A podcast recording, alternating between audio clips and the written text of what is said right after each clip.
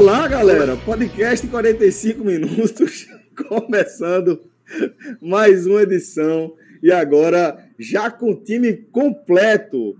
A gente aqui reunido é, Fred Figueroa, Cauê Diniz, João de Andrade Neto, o maestro Cássio Zirpoli e uma galera muito massa acompanhando esse programa aqui ao vivo nos nossos canais do YouTube e também da Twitch. E tradicionalmente, né, vocês sabem que segunda-feira é dia de podcast raiz, velho.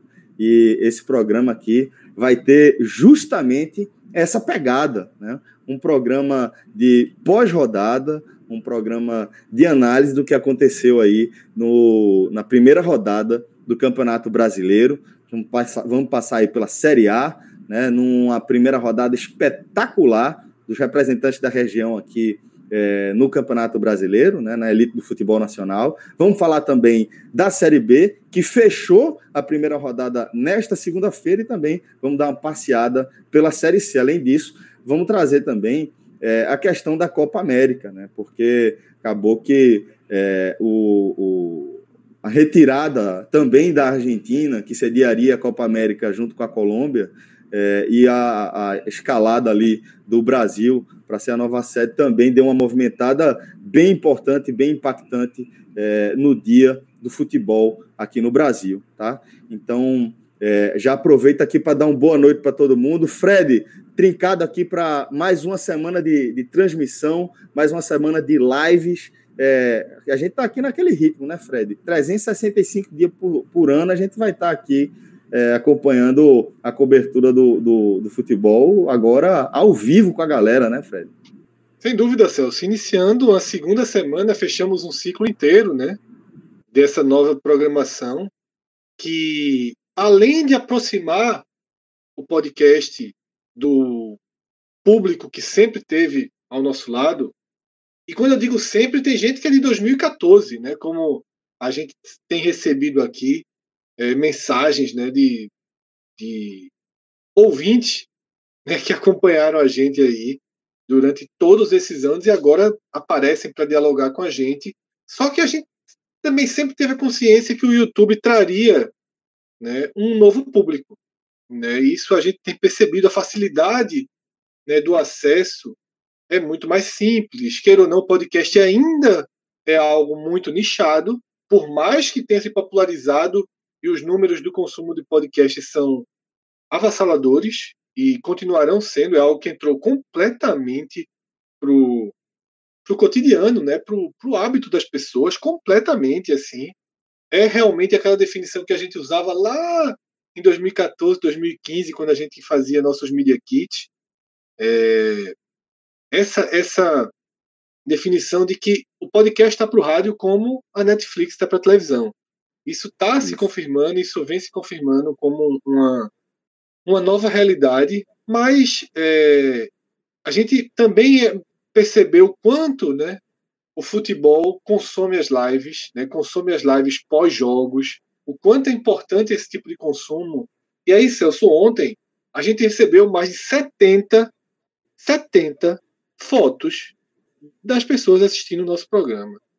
Velho, Foram mais foi, de. É, veja só. Foi emocionante demais, velho. Quando você é. fez a convocação da turma, a turma respondeu daquela forma, eu fiquei muito impressionado. A gente chegou a ter 800 e poucas pessoas simultâneas. Né? O programa de ontem já tem mais de 6 mil visualizações só no YouTube, né? ainda sem contar com quem baixou e ouviu como podcast, né? que a gente tem um público muito forte e tradicional que segue ouvindo podcast. Afinal, o podcast você leva né, para todos os lugares. Você vai correr ouvindo o programa, você vai para academia.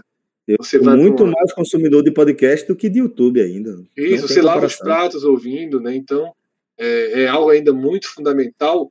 E é, a gente recebeu, Celso, essas mais de 70 imagens.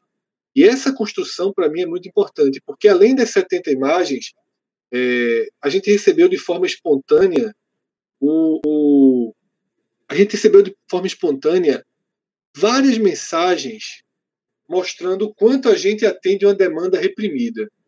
Eu, eu li uma no Twitter, diz que o jogo do Bahia, a vitória do Bahia sobre o Santos, teve nove minutos de análise em um, um dos programas da TV. Dos nove, sete sobre o Santos por que o Santos perdeu o jogo, dois sobre o Bahia, e ainda é, sublinhou que esses dois do Bahia foram aqueles mais rasos possíveis. E a gente sente essa dificuldade nas transmissões. É claro que nós aqui não montamos um, um, um, uma equipe perfeita, né? que agrada todo mundo, que consegue acompanhar tudo de perto. Mas desde que a gente ampliou os nossos horizontes e foi muito de forma orgânica, quando o Sport e Bahia fizeram a final da Copa do Nordeste 2017, né? ali foi a virada de chave que, que os torcedores do Bahia começaram a acompanhar a gente alguém levou para lá e de repente começou a ter um acompanhamento muito grande, a ponto de que o Bahia hoje é, está entre as nossas três maiores audiências, sempre. Né? Os antigos telecasts que a gente separava os programas, a gente sempre teve uma resposta impressionante do, dos torcedores do Bahia. Então, a gente foi aprendendo, a gente vai evoluindo, não tem comparação é, pelo menos eu falo no, no, meu próprio nome, o Fred de 2021 acompanhando Bahia, acompanhando Ceará, acompanhando Fortaleza, são os times que eu, que eu acompanho mais de perto aqui nas coberturas da gente. É, não se compara ao de 2017, até porque, no caso do Bahia, eu acompanho o Bahia regularmente agora, há cinco anos, há quatro anos. Antigamente eu acompanhava o Bahia dando uma olhada, né? Agora é regularmente. O, o Ceará, né, assim, eu já sou eu já consigo ver um jogo do Bahia de Ceará é, e do Fortaleza cada vez mais, mas ainda nem cravo com a mesma, com a mesma intensidade. Já dizendo assim, pô, tira esse cara, coloca esse, já. como Já conhece torcedor. as peças, já conhece Você já imagina o que vai fazer, como vai fazer, e isso é, é muita, muita realmente. É, é quase que um estudo, a entrega, né? As pessoas assim que não são do nosso ciclo aqui, que se assustam às vezes, né? Dizem, ó, oh, tenho que parar aqui, eu tenho que ver aqui Bahia e, e Cuiabá, tá entendendo? Porque né, é mais relevante. Como no sábado todo mundo falando da Champions, e minha obrigação era ver o Bahia e Santos. A Champions era assim, se desse seria legal a diversão. Mas a, eu acho a que isso mudou muito. Bahia, a live que a gente fez do Bahia, você falou aqui no, no programa, não sei nem qual foi o programa que um, um ouvinte falou, né? Que só, na dois minutos do Bahia. A live no sábado, depois da estreia do, da vitória do Bahia sobre o Santos, a live que a gente gravou teve duas horas. Foi. Não duas horas sobre o Bahia, porque a gente analisou outras coisas também, mas dessas duas horas, uma hora e meia foi sobre o Bahia. Com certeza. Uma hora e meia foi sobre o Bahia, analisando é, o jogo, analisando é, é, análise individuais de jogadores, analisando a perspectiva do futuro, Sabe? Assim, fazendo raio-x são uma hora e meia, véio. e ninguém fica uma hora e meia enrolando. Até porque se você passar uma hora e meia enrolando, quem está ouvindo, quem está assistindo, percebe que você está enrolando. E larga. E, e larga. E, e reclama. E, e, não foi isso que aconteceu. A gente escuta reclamações, lê reclamações, mas num nível diferente. É, tipo, você. É, é, tal time só falou 50 minutos. Esse aqui só falou 30. Só falou 30. Aí, é, é, assim, tem uma diferença, é óbvio que tem uma diferença, vai continuar existindo, porque a gente não é, é não é preso, bateu assim, a gente tem uma, uma, uma escala para seguir uma, uma, ordem, não dá para passar o programa inteiro, tem que ter hora que a pauta tem que girar, mas se, se a pauta, se o debate andar, se permite é isso. Mas assim, é, o 30 minutos que de repente é visto como pouco, é aquele negócio, você não encontra em outro lugar. Assim, você pode até encontrar em, em podcasts mais segmentados sobre aquele clube específico. Tipo, aí vai ser o dia todo. O cara tem uma coisa do cara é, é monotemático. Aí beleza. Mas assim, de uma forma mais plural, assim, eu acho que não tem, não. Ó, e a gente, como o Fred falou, a gente está sempre aberto a, a, entender qual é a melhor forma de a gente manter a nossa interação, né? É, por exemplo, a Twitch é algo completamente novo para a gente. Na verdade, a Twitch é algo completamente novo, ponto. Né? É uma plataforma absolutamente consolidada, mas em relação ao movimento é, de, de, consumo de conteúdo, é, é, dos mais recentes, das plataformas mais recentes. Nascida e criada para atender a demanda de, de streamings, né? justamente de, de lives. Então, é uma plataforma espetacular.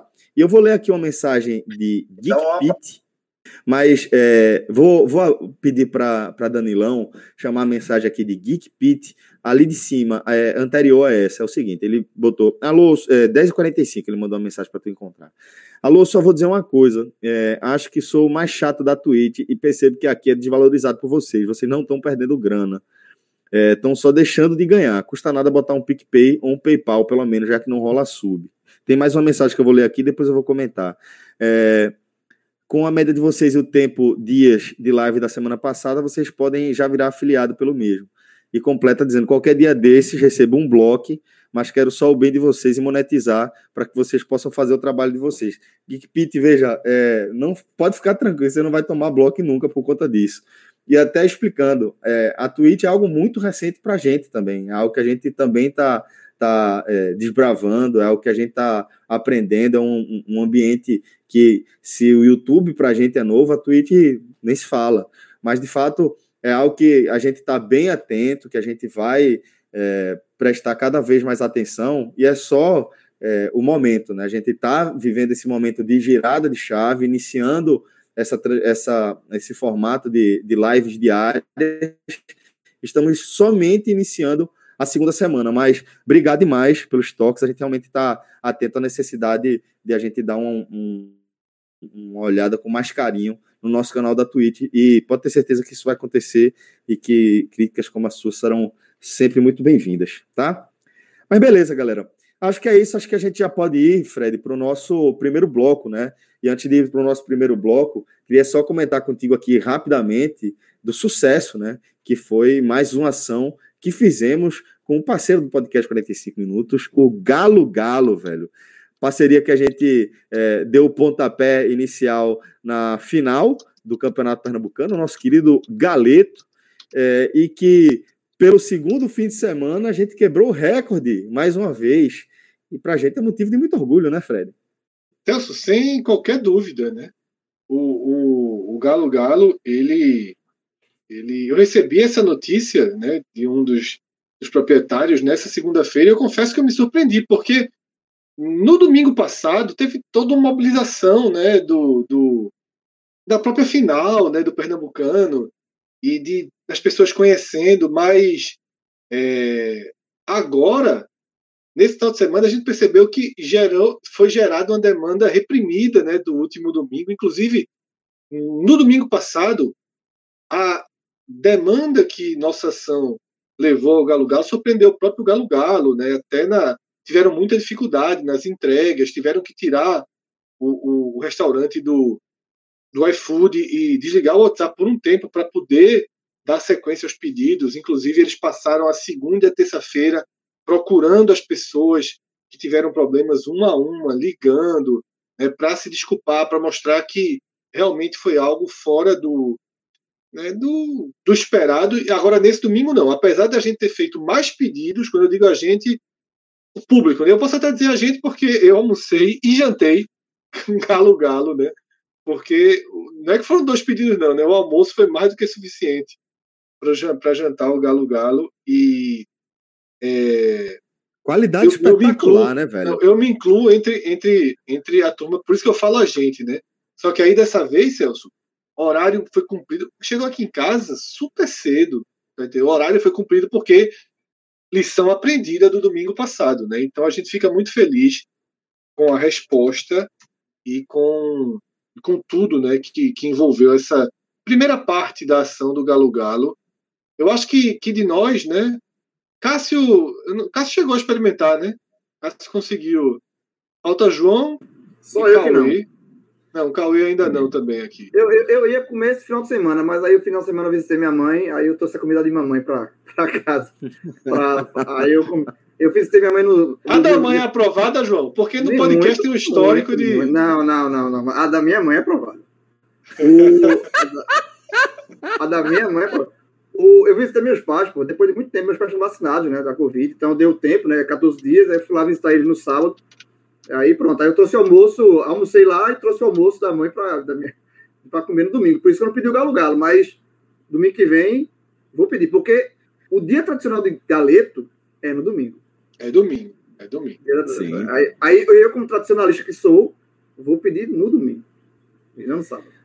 Pois é, então a gente agradece mais uma vez aí a parceria do Galo Galo, tá? Que tá nessa ação aqui com a gente, pra gente é, que conhece a seriedade da galera que tá tocando esse projeto, pô, é sempre motivo de muito orgulho estar tá ao lado de uma galera tão competente, né, no que faz e até em outras áreas, tá? É uma galera que tem muita paixão é, pelo, pelo ofício que abraça e o Galo Galo é filho de um projeto desse, é justamente um projeto é, que vem sendo tocado com muito carinho, que vem dando esse resultado espetacular, com feedbacks como os que a gente tem recebido, tá? Celso, Danilo vai Fala, entrar agora aí no Instagram do Galo Galo, né, que é arroba GaloGaloBR. Esse BR, para mim, a turma tá pensando em expandir, viu? É, tá querendo virar franquia. Ó, Cauê, é. Cauê já tá de olho. Cauê, Cauê já, tá, já, Cauê sabe, Cauê já Cauê sabe tudo do mercado de franquia hoje em dia. Rapaz, tem a turma que trabalha somente com isso, viu? olhando, prospectando negócios escaláveis, né? Então, a turma do Galo Galo, acho que já já vai ter neguinho batendo na porta lá, querendo é. captá-los para startá-los aí pelo Brasil. E é um modelo muito interessante, viu? Eu vou dizer por quê. É... Você, né, com, com o valor de um almoço, é um valor que dificilmente você encontra eu, eu, por exemplo, sou um casal, né? Quem tiver um filho pequeno, eu acho que dá tranquilamente. Dois, talvez. Mas aí você pode aumentar os acompanhamentos e aí dá tranquilo. Tá falando desse, galeto desse, dá... desse galeto aí? Oxe, tem Isso. aqui em casa com dois Foi os quatro, né? Tranquilo. E sobrou, como você falou. Sobrou, né? Sobrou, Pronto. sobrou. É, é... E aí, Celso, é um valor que não existe no mercado. Você não consegue pedir uma refeição para três, quatro pessoas nesse valor. E ainda Exato. mais sobrar para a noite. É muito interessante. Claro que você vai dizer, ah, mas o galeto da esquina custa 18 reais, custa 20 reais, custa 25 reais. Claro, todo mundo sabe o preço do galeto. E é massa é, também, a gente não está dizendo é que é bom, não. não. Todo mundo conhece, todo mundo sabe. O galeto. Como é que chama o galeto? Galeto da poeira. Galeto, da poeira. Da poeira, da poeira. Da poeira. Tem o poeirão e tem o televisão do cachorro, né? É, que é o televisão do cachorro das padarias, né? Que fica. É, exatamente, das padarias. O Galo, Galo, Galo, Galo tem uma também. super televisão de cachorro gigantesca, né? É uma televisão Mas... de 200 polegadas. é um telão, Mas... é um telão, é um telão é, do cachorro. Às vezes, às vezes o poeirão é mais magrinho, né? Porque isso aí é um galinho gordinho. Mas é. o galetinho gordinho é galo, né? o galeto cresceu. Mas é isso, sabe, Celso? O, eu fiquei, eu fiquei assim pensando, pô, você faz um investimento para um almoço, sobra para o jantar. Ah, eu jantei realmente. Foi muito tarde, porque foi só depois da live que eu encarei ele. Mas... E, e aquele aperreio, né, Fred? Aquela animação. João, né? agora Fred, Fred não bebe. Tem o tiragosto. Ah, não, mas o teu, o teu só chegou desse fim de semana, não. O meu foi agora, foi agora. Pô, não, foi... eu achei que o teu tinha sido do, do Pernambucano. Celso, três e meia da manhã tava delicioso ainda. Vendo, vendo melhores momentos. Procurei, mas não estava passando, não. Mas é, galera. Então, fica super dica aí para você. Galo Galo é muito legal. É, a galera perguntou aqui se, se rola to travel. Rola também, tá? Eles ficam ali na frente do Clube Alemão, naquela é, é, primeira galeriazinha assim do lado esquerdo dando as costas pro Clube Alemão, do, pro Clube Alemão, ela fica assim do seu lado esquerdo, para quem tá vendo a tela, o lado contrário, né? Mas vocês entenderam. É, e a gente. A gente é... oficializar o do Trevor, só para. É porque perguntaram do Trevor, tá, tá, tá, bem aqui, ó, ah, Suricatos. Pô, oficializar o Trevor, beleza. Tá gastando inglês, deixa a turma gastar o inglês, Cássio. O Fisk. Ó, é, Roberto Serafim, um querido também do nosso clube, um cara muito ativo, um cara sempre com a visão muito bacana, forma muito gentil de, de, de, apresentar as ideias dele, dizendo que é um prazer ouvir e ver a turma aqui. Celso, saudades de sua risada descontrolada. Se Celso agora novamente. tira a câmera e bota no mudo quando vai rir. Eu também não estou entendendo esse. É porque ali, velho, é, é, foi no meio da explanação de, de Felipe, pô. Aí eu não queria atrapalhar, entendeu? Se eu desse uma gaitada ali, velho, ia atrapalhar tudo. E era uma mensagem que Rafael tinha mandado, que, pô, Rafael brasileiro fez uma piada boa, velho. É a única do ano. Tinha que ir. Celso, deixa eu só responder aqui. É, Luiz Edu, 1056 ali. Cara mandou, mandou uma mensagem. A galera, a galera mesmo, amadorizou. Jovem, tem mistério aqui do lado da mesa, chega a estar tá amarradinho, ó. Aqui, ó. Teve. Aqui, ó. Tá aqui, ó. No cantinho. Ó. Tem saudade de homem, é todo dia. Se alimenta disso. Olha o resultado. Olha, graças a Deus. Mas é isso, galera. Vamos embora. Vamos começar a nossa pauta, porque tem muito assunto para a gente analisar, certo? A gente começa a nossa live aqui com um rápido giro de notícias. Na verdade, vai ficar aqui no, um giro de notícia no singular. E o assunto não tem como ser outro, né, Fred? É justamente a questão da Copa América, né? Depois de a Colômbia é, decidir abrir mão de ser uma das sedes desta edição da Copa América, a Argentina seguiu os mesmos passos, obviamente por conta, alegando a questão é, sanitária, prioridade sanitária, e é, o Brasil acabou sendo escolhido como o herdeiro disso aí. Vamos atualizar o cenário rapidamente, o que a gente tem de mais recente em torno de notícias, para depois a gente debater um pouco mais. Mas de mais recente, Fred, é que é, os estados de Pernambuco e do Rio Grande do Norte, é, que haviam é, surgido ali como possíveis sedes, já negaram, né? É, pela nota de Pernambuco, do governo do estado de Pernambuco, nem chegaram a ser procurados, pelo que eu entendi, ou, ou, ou li errado ali, mas é, que já havia negado. Não foram, justamente... não foram procurados, Fred. É, Celso, não, não, foram procurados, né? Pronto. Então, é. Oficialmente não foram procurados. Mas, mas, é, mas tem uma lógica, tem, é só para ter uma lógica sobre a resposta. É, Sim, quando, teve, quando teve essa, essa notícia, é, Martim Fernandes, do Jornal Globo, é um cara que cobre muito bem a Comembol para o Globo Esporte, para o Jornal Globo. E ele é, outras pessoas também, mas ele trouxe inclusive a lista dos bastidores, que eram com seis cidades: Rio, Brasília, São Paulo, Manaus, Recife e Natal. Então, assim, a, embora não tenha tido um contato formal, tipo, não foi Pernambuco e Rio Grande do Norte dizendo eu não quero para pagar de bonito, não. Havia, até quando saiu a resposta, já havia essa lista de bastidores com a Arena Pernambuco e com a Arena das Dunas. Então, é, esse, ele, e os dois estados falaram que não foram procurados oficialmente. Porém, não foram respostas ao vento para uma política assim barata, ao menos nesse tipo. Havia uma, havia uma especulação de que essas duas seriam as duas cidades do Nordeste dentro desse cenário inicial da, da Copa América do Brasil.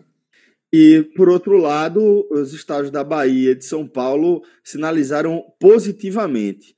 É, eu vou só citar aqui, muito rapidamente, ainda em torno de, dando um tom aqui de rumor, de que é, a forma como foi recebida, a reação, a repercussão muito negativa dessa notícia, é, teria é, mexido aí com a decisão do governo federal e da CBF que estariam é, debatendo a possibilidade de, de voltar atrás nessa decisão de ser sede.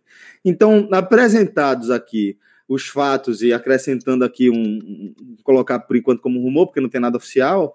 É, o que é que vocês acharam disso, desse, desse desdobramento desses fatos, Fred? Pode, é, o, maestro, o maestro já tinha, é, já tinha falado, mas fica à vontade aí. Inclusive, eu, eu, é, eu acho que a ordem, inclusive eu acho que a ordem dos fatores é fundamental. Tá? A ordem dos fatores é fundamental. Se a Copa América estivesse marcada para o Brasil, tá? e o Brasil tivesse um plano, uma organização tá? para recebê-la, eu acho que era um debate. Como a final da Libertadores, que aconteceu no Maracanã, para mim, com mais gente do que deveria ter no estádio. Né? O, o que se questiona daquela final da Libertadores é aquela cota que se permitiu de, de torcedores. Mas era algo que estava marcado e o Brasil não não rompeu um acordo. O Brasil honrou um compromisso, tomando, vou abrir algumas aspas, os cuidados possíveis. Se a Copa América estivesse marcada para ser no Brasil, haveria um debate sobre sua realização ou não, que é um debate completamente diferente de você receber uma bomba a 13 dias da competição. Quando dois países com situações melhores que as nossas, muito melhores, Eles até, através a Argentina, atravessa seu pior momento. Mas a gente vive pior momento como normalidade.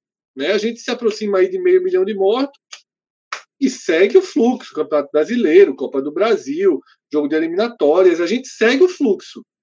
Mas você pegar uma bomba, uma sobra, uma sobra, sem organização, sem nenhum lucro de imagem, sem nenhum ganho, não vai ter alguma, turismo, não vai ter nada. Não vai ter nada. Você só vai estar tá ampliando o seu problema de saúde pública e arriscando mais gente e colocando em risco mais pessoas. Eu acho que esse é, eu acho que esse é um ponto determinante, tá? É um ponto determinante, porque a gente tem que entender que esse debate ele vem inserido num contexto de um país que está realizando todos os seus jogos de futebol. De todos os seus jogos de futebol. De campeonato do Tocantins a campeonato paulista, a Libertadores, a eliminatória, como eu falei, que a gente vai ter agora essa semana. O, o futebol no Brasil, com exceção do público, está normalizado. Então a gente precisa debater a Copa América entendendo que estamos dentro de um país com futebol normalizado. Não é um absurdo fora da realidade de disputar uma Copa América. Mas para mim, mas para mim, a ordem dos fatores ela é fundamental. Não há qualquer sentido lógico. Se a Colômbia e a Argentina não têm condições, o Brasil é o país menos indicado para receber essa Copa América. O governo federal hoje baixou uma medida proibindo estrangeiros de entrarem no país. Tá? Veja só, é, não, não, não cabe. Essa Copa América, primeiro, descartável, tá? descartável, com edições repetidas nos últimos anos, e que a gente sabe que toda essa mobilização que está acontecendo é para evitar um risco para Comembol, única e exclusivamente para Comembol. E aí o Rodrigo Capello do, do Globo.com ele fez um, um, um, comentário que é perfeito. Eu encerro essa minha primeira explanação com isso. Muita gente compara o Campeonato Brasileiro. Né? Como eu já trouxe aqui a comparação, porque eu acho que tem que ser comparado mesmo. Você não pode fugir de uma realidade. Claro. Tá? De que existe tá futebol no país. Existe futebol normal no país. Que eu já questionei 100 vezes. 100 vezes. É. Eu, acho, eu acho uma insanidade ter é, é, Copa do Brasil sub-17 sub viajando, tá? Mas Capela tem um ponto importantíssimo. Se não tivesse campeonato brasileiro, se não tivesse os campeonatos, uma cadeia produtiva inteira estaria arruinada um prejuízo de camadas, assim, fecharia clubes, jogadores, médicos, mas um, uma linha inteira estaria sendo é, economicamente desativada, com danos muito gigantescos. Um mercado, o, né, Fred? É, o futebol sem público, o futebol sem público, ele faz parte das, das atividades não essenciais, das atividades que não deveriam estar acontecendo mas que consegue acontecer no limite ali de transigência que você consegue. É, gente infectada viajando no Brasil inteiro. É, você consegue minimamente aceitar, sabe? São muitos testes. É um, é um algo dentro de um universo que, com muito esforço, eu sou contra. Eu acho que o Campeonato Brasileiro poderia acontecer numa bolha. Eu não acho que deveria ter tantas viagens. Eu já disse isso desde o ano passado. Eu acho que faltou um pouco de quebrar a cabeça para criar outras situações. De ceder, né, Fred? De é, de ceder. Um eu pouco, até né? falei ano passado de fazer sem rebaixamento, né, de criar blocos. Vamos, o, Nord o Nordeste todo vai se concentrar em Natal e vai jogar ali, e vai ficar isolado por alguns dias. Eu não sei o modelo. Teria que ser uma outra regra. Enfim, a gente debateu muito isso ano passado. Mas para mim o ponto é esse, sabe, Celso? Não existe assumir uma bomba que não é sua, não é responsabilidade sua, não é uma demanda sua, você não, não tem, ganho, você não tem nenhum. ganho nenhum com ela e que foi tirada de país numa situação menos grave. Tá? Então, Perfeito, assim, não cabe essa Copa América há 13 dias. Maestro, é, queria também a sua opinião tá, sobre tudo isso que Fred colocou e também a sua visão né, sobre esse assunto realmente é, que surpreende a gente estar debatendo. É, isso, isso é um rápido contexto histórico, até Fred, quando o Fred fala das Copas América repetidas, nos anos. É, quando foi 87, ela foi retomada para ter sede. Ela passou muito tempo, ela ficou entre 75 e 87, não tendo sede fixa. Aí em 87 ela passou a ter sede fixa de dois, dois anos. Foi assim até 2001. Aí depois eles mudaram para três anos, aí foi tanto foi 2001, 2004 2007. Aí, a partir de 2007, a Copa América passou a ser de quatro em quatro anos. Aí teve 2007, 2011, 2015. Pelo centenário da Copa América, fizeram uma edição especial tratada dessa forma, embora seja oficial, em 2016. Mas a, a, a Copa América dos quatro em quatro anos não seria a partir de 2016, seria a partir de 2015 para 2019. O que aconteceu em 2019, quando foi ter a Copa América no Brasil? Foi aprovado no Conselho da Comebol a paridade com a Eurocopa a Eurocopa ela é de 4 em 4 anos entre os anos pares da Copa do Mundo, ou seja, a Copa do Mundo de 2014, 2018, 2022 e a Copa e a Eurocopa ela é 2016, 2020, 2024 e a Copa América passaria a ser, passará a ser, na verdade, a ter a paridade com a, a, Euro, a Eurocopa. Qual foi? É, no da Olimpíada, mas, mas é porque não foi, não foi tratado como Olimpíada, não foi tratado como paridade com a Eurocopa, mas também é o okay, né, com a Olimpíada, mas era para ter justamente ser pau, é, pau a pau as duas. Só que o que aconteceu? Em 2019, a, a lógica da Comembol, ficariam cinco, seriam cinco anos até a próxima Copa América, que será no Equador. A Copa América 2024 será no Equador. Aí a desculpa foi para não passar cinco anos mesmo, para não passar cinco anos sem ter Copa América, vai ter uma edição especial em 2020 para que se normalize, fique 2020, 2024 e volte o calendário. Ou seja, em vez de ajustar o calendário em 2024, a gente ajusta logo em 2020. Ou seja, a Copa América de 2020, que seria na Argentina, na Colômbia, pela primeira vez na história seria compartilhada, ela pulou o ano e mudou de sede. A Copa América em 2021, não sendo mais nem na Argentina nem na, nem na Colômbia, sendo uma repetição de sede. O Brasil fez sede em 2019. é uma repetição de sede. Ela, ela tem agora, há três anos da próxima Copa América, que vai, vai ser a paridade, simplesmente não há, dentro da estrutura organizacional, não há nenhuma justificativa para ter a Copa América em 2021 já era um absurdo. Mas veja só, ela, ela, ela sendo na Argentina, na Colômbia, você fica, pô, os países se prepararam, tem toda uma logística, eles se prepararam, então beleza, mesmo que tenha atrasado, vai ser um ano. Como vai ser a Eurocopa aqui? A Eurocopa de 2020 vai ser agora em 2021. Mas, é, mas a Eurocopa não está repetindo, a Eurocopa simplesmente seria a Eurocopa de 2020 passou para 2021 ser a Eurocopa. Os próprios os, os jogos de Tóquio, eles continuam sendo Tóquio 2020 em 2021. Nesse caso da Copa América, tudo mudou, pô.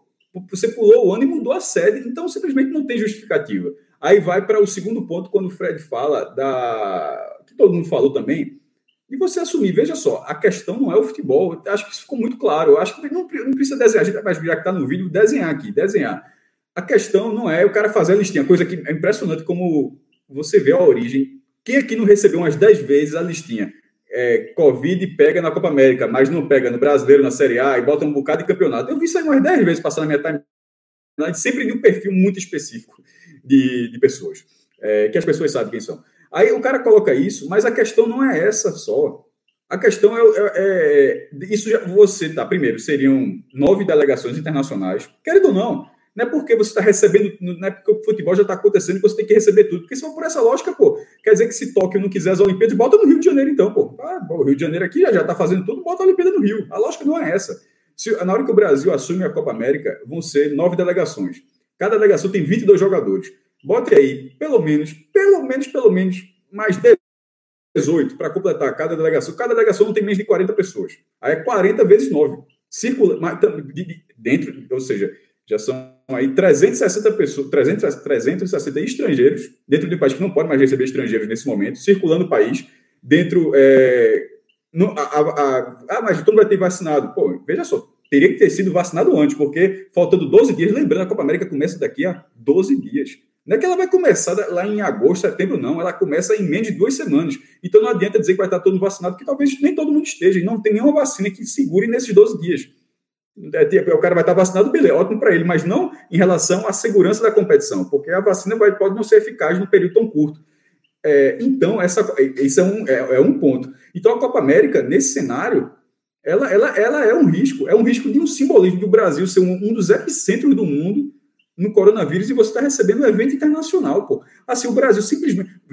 A Colômbia abre mão da Copa América pela convulsão social. A Argentina abre mão da Copa América pelo aumento de casos de Covid. O Brasil, que tem os dois, aceita, pô. E outra, aceita em uma hora.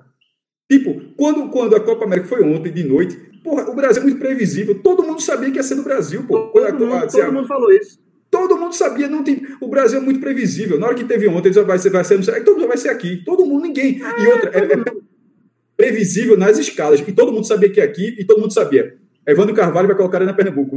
Você consegue com o tempo, você consegue adivinhar, você consegue prever as coisas. Já aconteceu isso, só que o governo do estado já vetou a, a Arena Pernambuco. Agora, o, o, e o último ponto para passar aqui foi o seguinte: que a ré, não existe ré. Quem está no governo hoje a gente sabe que não existe ré. De opinião pública. Não existe ré da opinião pública porque as pessoas que abraçam é, o governo de certa forma, elas abraçam para qualquer coisa. Então o governo não precisa dar ré para o restante da população, porque tem, um, tem uma parcela que abraça qualquer coisa. Só que existe uma outra coisa, uma outra escala, que é dentro dos meandros de Brasília. Na hora que foi anunciado, presidente da CBF já vai para a história, já vai ser, já, já, já entra a possibilidade do presidente da CBF ser convocado para a CPI da Covid. Na hora que tem isso, e você já começa a colocar todos os atores da Copa América, eu disse, opa, Copa América, você quer CPI da Covid? Vem aqui para a CPI. Bem, eu, na minha opinião, eu, eu acho que esse foi um motivo do recuo. Não foi a resposta negativa. Porque a resposta negativa seria das pessoas que não gostam e as pessoas que aprovam, aprovam qualquer coisa. Que a gente já ficou aqui, ah, se aprova qualquer coisa. Se a galera quiser duas Copa América, uma Copa América por mês e o cara disser que é bom, vai ser assim até o final do mês. Mas nesse caso, na hora que, que a, toda, toda a questão da CPI entrou colocando a, os organizadores de uma possível Copa América do Brasil na frente, eu não estou dizendo que não vai ter Copa América no Brasil, não, mas estou dizendo que houve, no mínimo, opa, é melhor avaliar isso aqui. É melhor avaliar, bora ver aqui, porque é uma, é uma, é, é uma bomba que não é nossa, é simplesmente pegar uma bomba de graça e, e, e a bomba virar uma bomba atômica. Então, pelo é. amor de Deus, mas, é, enfim. E algo importante para atualizar, tá? Seleção chilena já diz que já começa a se mobilizar os jogadores para dizer que não vem para o Brasil. Que é outra parte que eu não consigo entender. Né? Como é que você imagina que, que os jogadores internacionais, jogadores estão na Europa, inclusive, vão vir para o epicentro de variantes.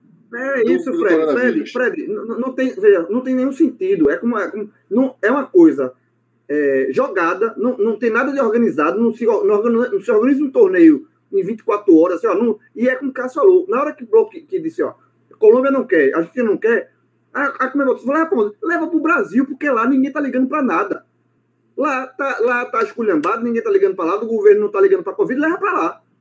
A, a, a, o diálogo imaginário pode ter sido esse na, na Comebol. E é, além de tudo, além de tudo, você falar aqui, não há ganho nenhum para o Brasil receber isso. Nenhum. Uma competição completamente descartável no calendário, que atrapalha os clubes, inclusive, muitos clubes do, do Brasil que jogam brasileiro.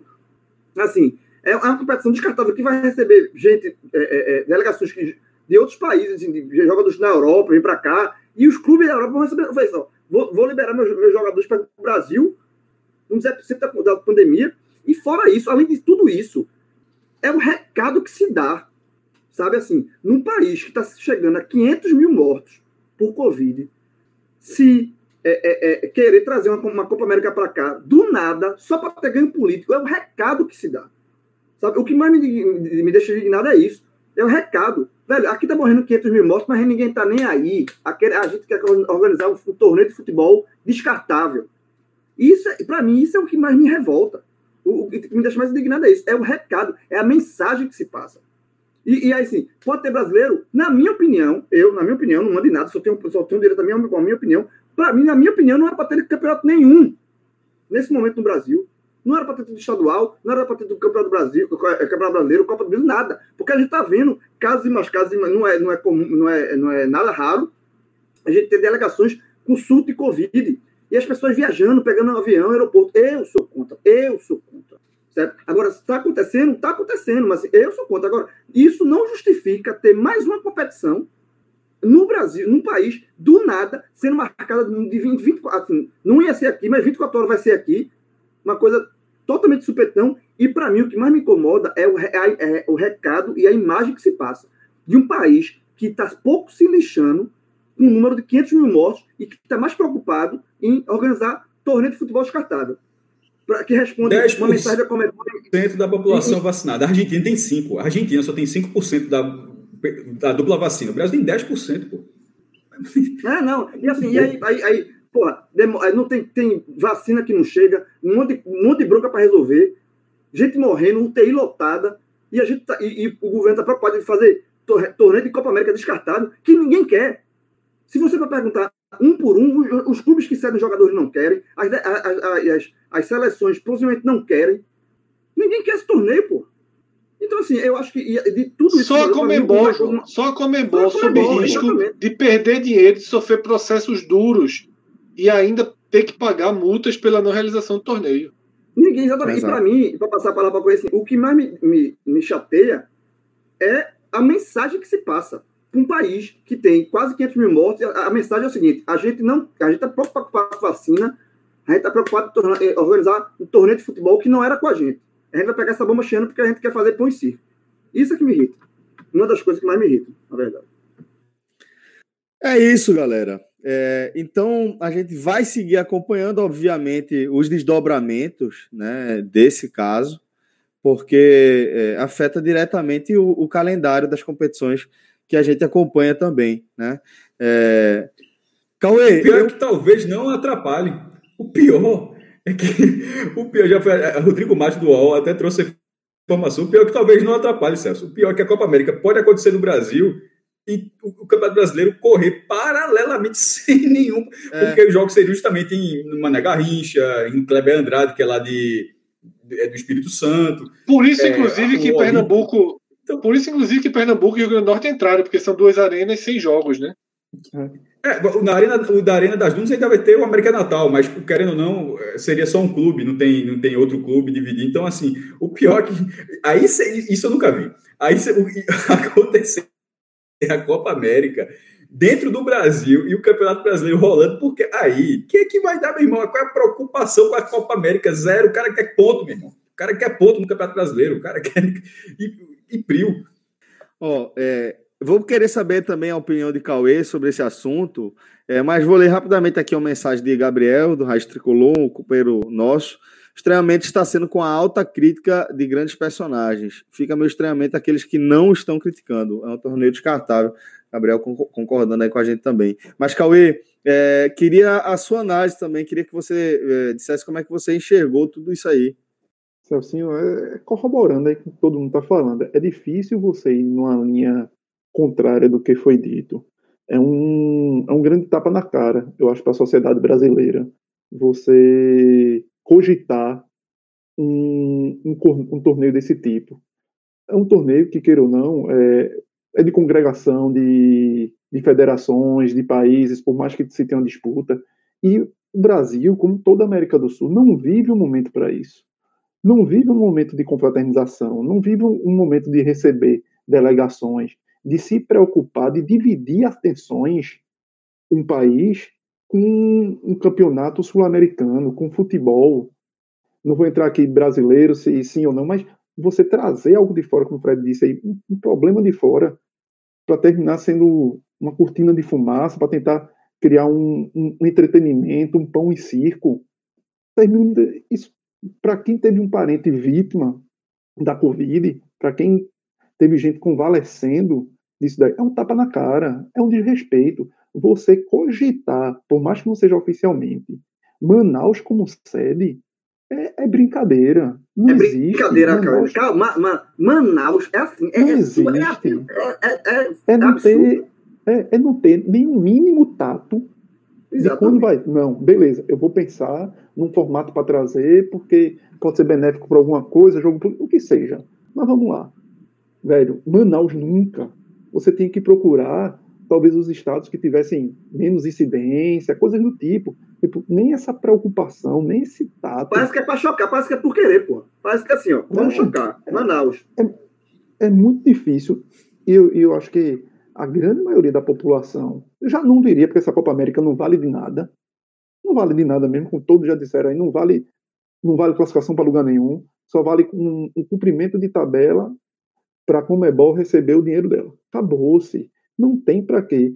E com certeza o presidente da CBF, que já estava enrolado, já estava com problema nas coxas, por outros motivos, a partir do momento que tem essa reação em cadeia e a CPI já fala em convocá-lo, o cara já deu um pé atrás gigantesco, não vai se meter, porque a partir daí já começa a puxar o, o fio do, da meada de outros problemas dele que ele tem. Cauê, como é que o cara não pensou nisso Quando eu digo que é porque em outros Agamenons aqui, é, é, a gente está entrando num tema que a gente não costuma entrar muito aqui, mas é porque a Copa América não tinha também como não falar.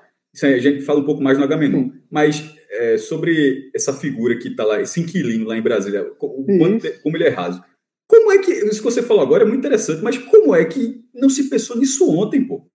É como o João falou, como é que não se pensou nisso desse lado ontem, que haveria uma pressão na convocação? Como é que ninguém falou, pô, Manaus, será que não é demais não botar Manaus nesse momento? Então, assim, como é que, como é que essas coisas não são ponderadas, vai no bolo. Pô?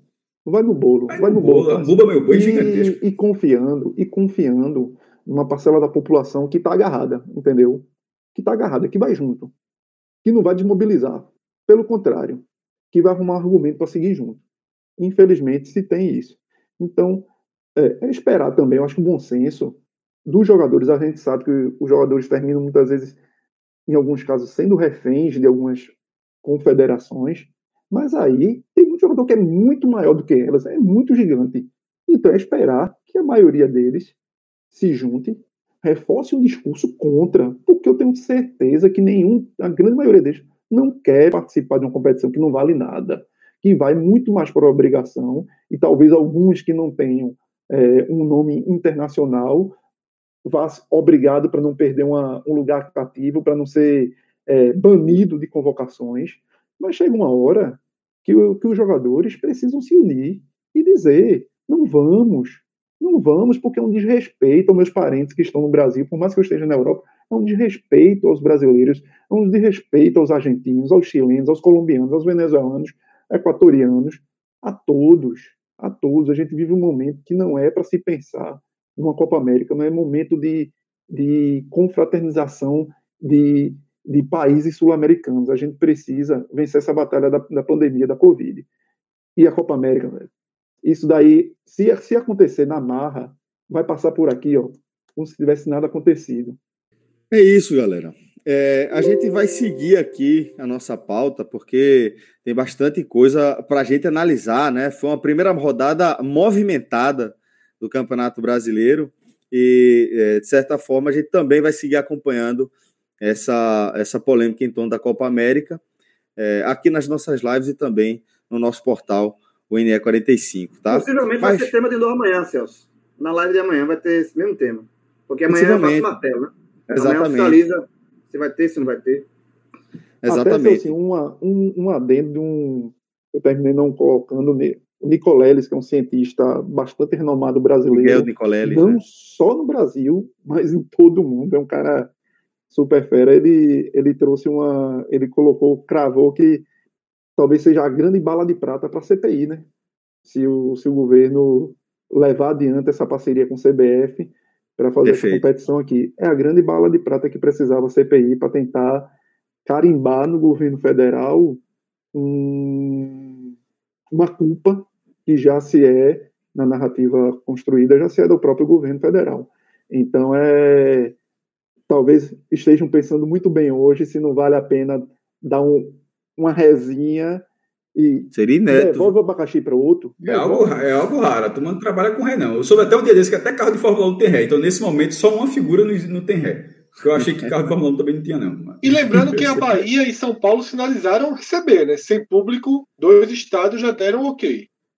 Bahia governadores bem antagônicos para ver que. É, mas tá tendo pressão é, também, tá tendo pressão. Para ver como na hora, meu irmão. É tudo muito é, enfim, está tendo pressão também para recuarem os estados, tanto São Paulo quanto Bahia. Eu queria Sim, ver essa pressão, conta. Eu só queria ver essa conta ter. de São Paulo, de Bahia. Eu vou ganhar com o quê? Só me diga isso. É. Eu quero uma linha de argumento com que vai ganhar. Não tem, não tem. Tem no, dentro do diversionismo, né? Que você já, já destacou também agora há pouco, né? E realmente seria dentro da, da, da narrativa da corrida eleitoral já é, poderia ter algum ganho, mas não passaria disso, na minha opinião. É, vamos seguir. É, a gente meio que entrou como o Maestro falou, num, num, numa pauta, numa, numa, temática que normalmente a gente aborda no H-Menon. Mas Na primeira acabam... meia hora do H-Menon, que é quando é. o cara desopila. Não, isso, é, só, uma informação, só informação importante. só informação importante para atualizar. É, na Bahia, o governador Rui Costa já disse que também não vai receber a Copa América.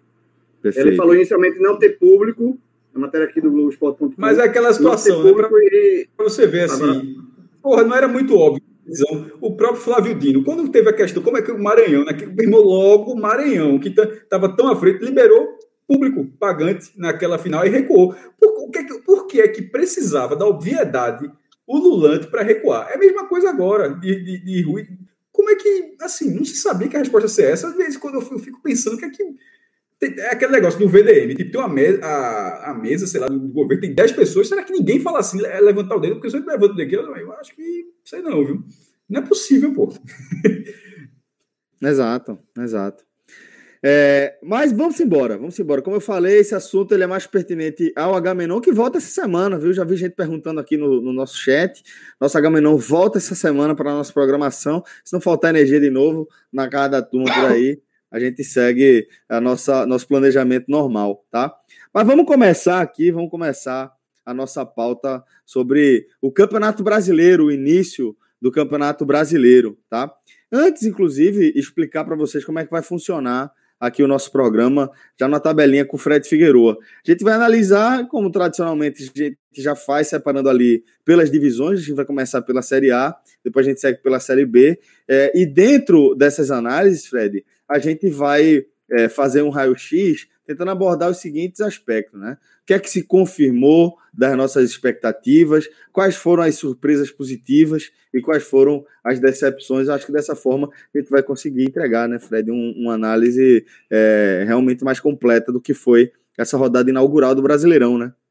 Primeira rodada, Celso, não dá para fazer muitas conjecturas, né? É realmente fazer um, um balanço das primeiras impressões comparando com o que a gente previa, né? E no videoguia a gente colocou né, em debate aqueles blocos que a gente fez e a gente, na medida do possível, né?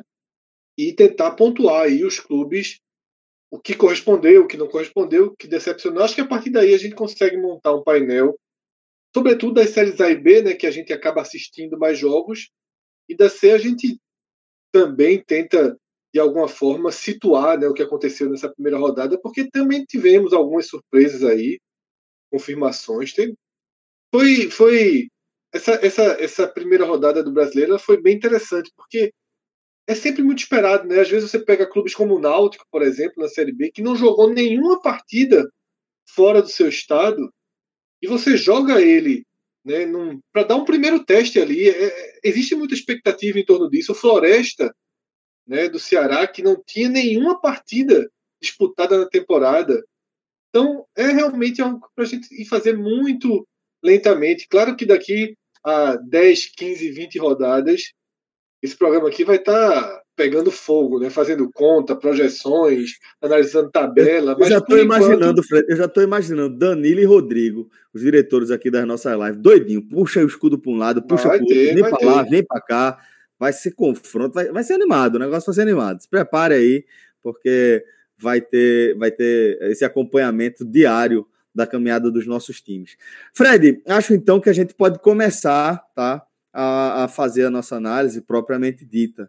E eu vou abrir justamente é, com as confirmações das nossas expectativas. Né?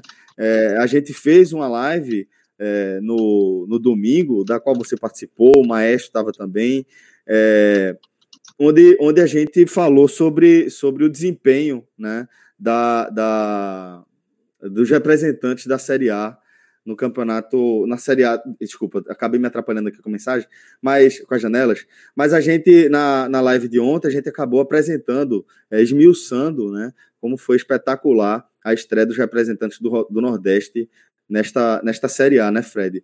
É, a partir disso, vamos já passar aqui é, para essa parte mais do que é que confirmou a, as nossas expectativas, o que é que você acha que, que a gente acertou.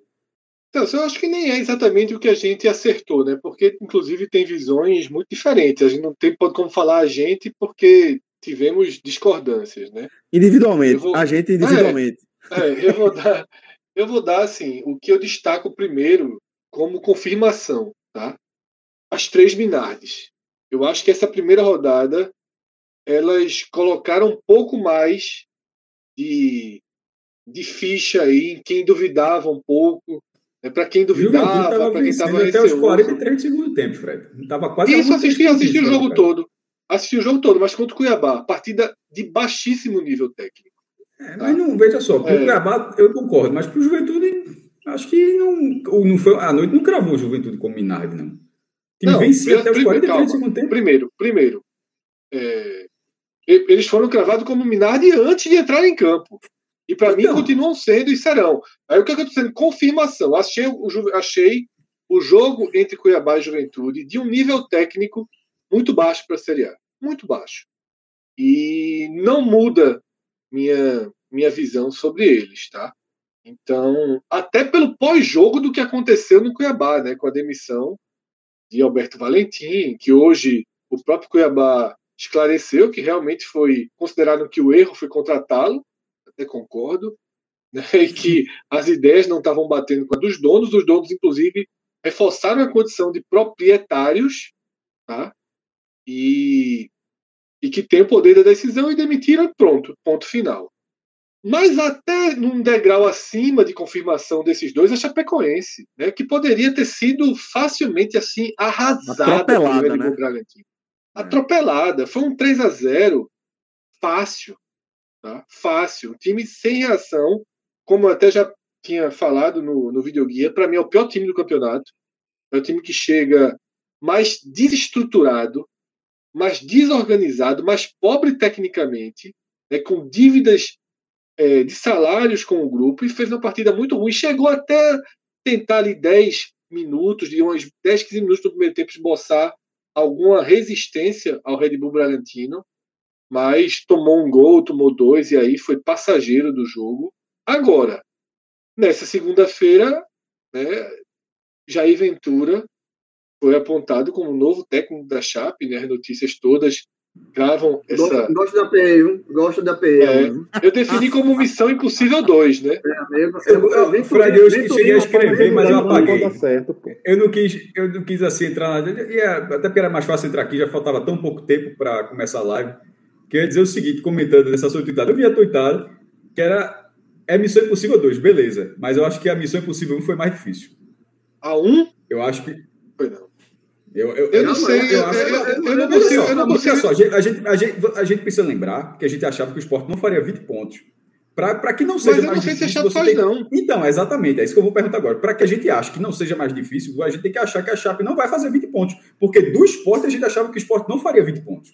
Não é? Como a gente falei, disse cara, isso. Eu, eu desconheço. Então, se a Chape não fizer assim, 20 pontos, beleza. Se ela fizer mais eu acho pontos, que a Chape Eu acho que a Chape entra desse campeonato abaixo das perspectivas do CSA que acabou até indo bem além das perspectivas bem em 2019. Foi cair lá na 19, isso.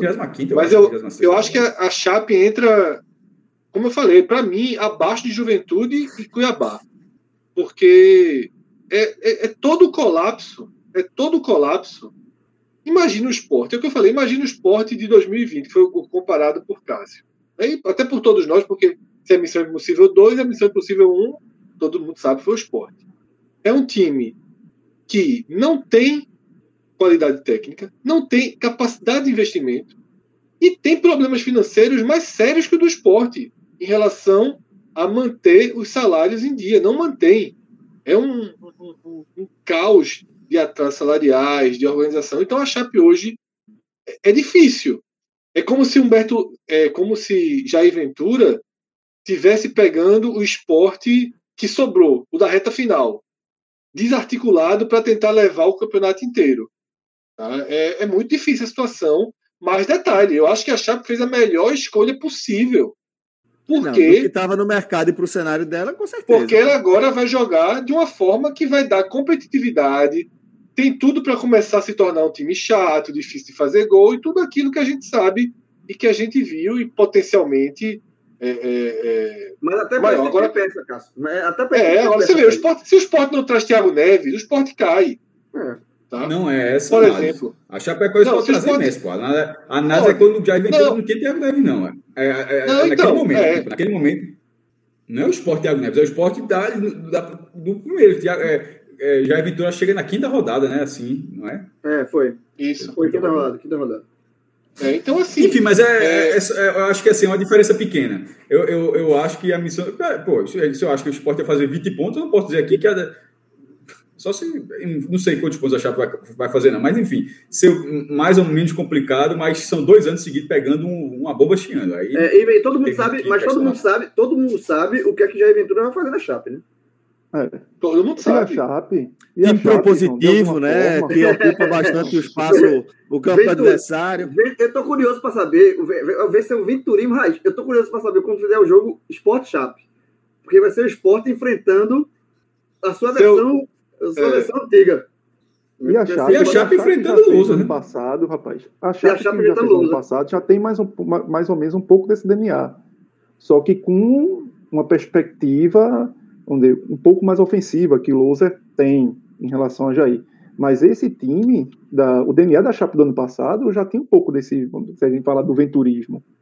Então talvez seja passou esse esse esse tempo rápido com Mozart, Mozart aí que tem uma, uma outra linha de pensamento, mas vai voltar o que a Chape tinha de alguma forma. Então talvez não seja tão difícil ela se readaptar.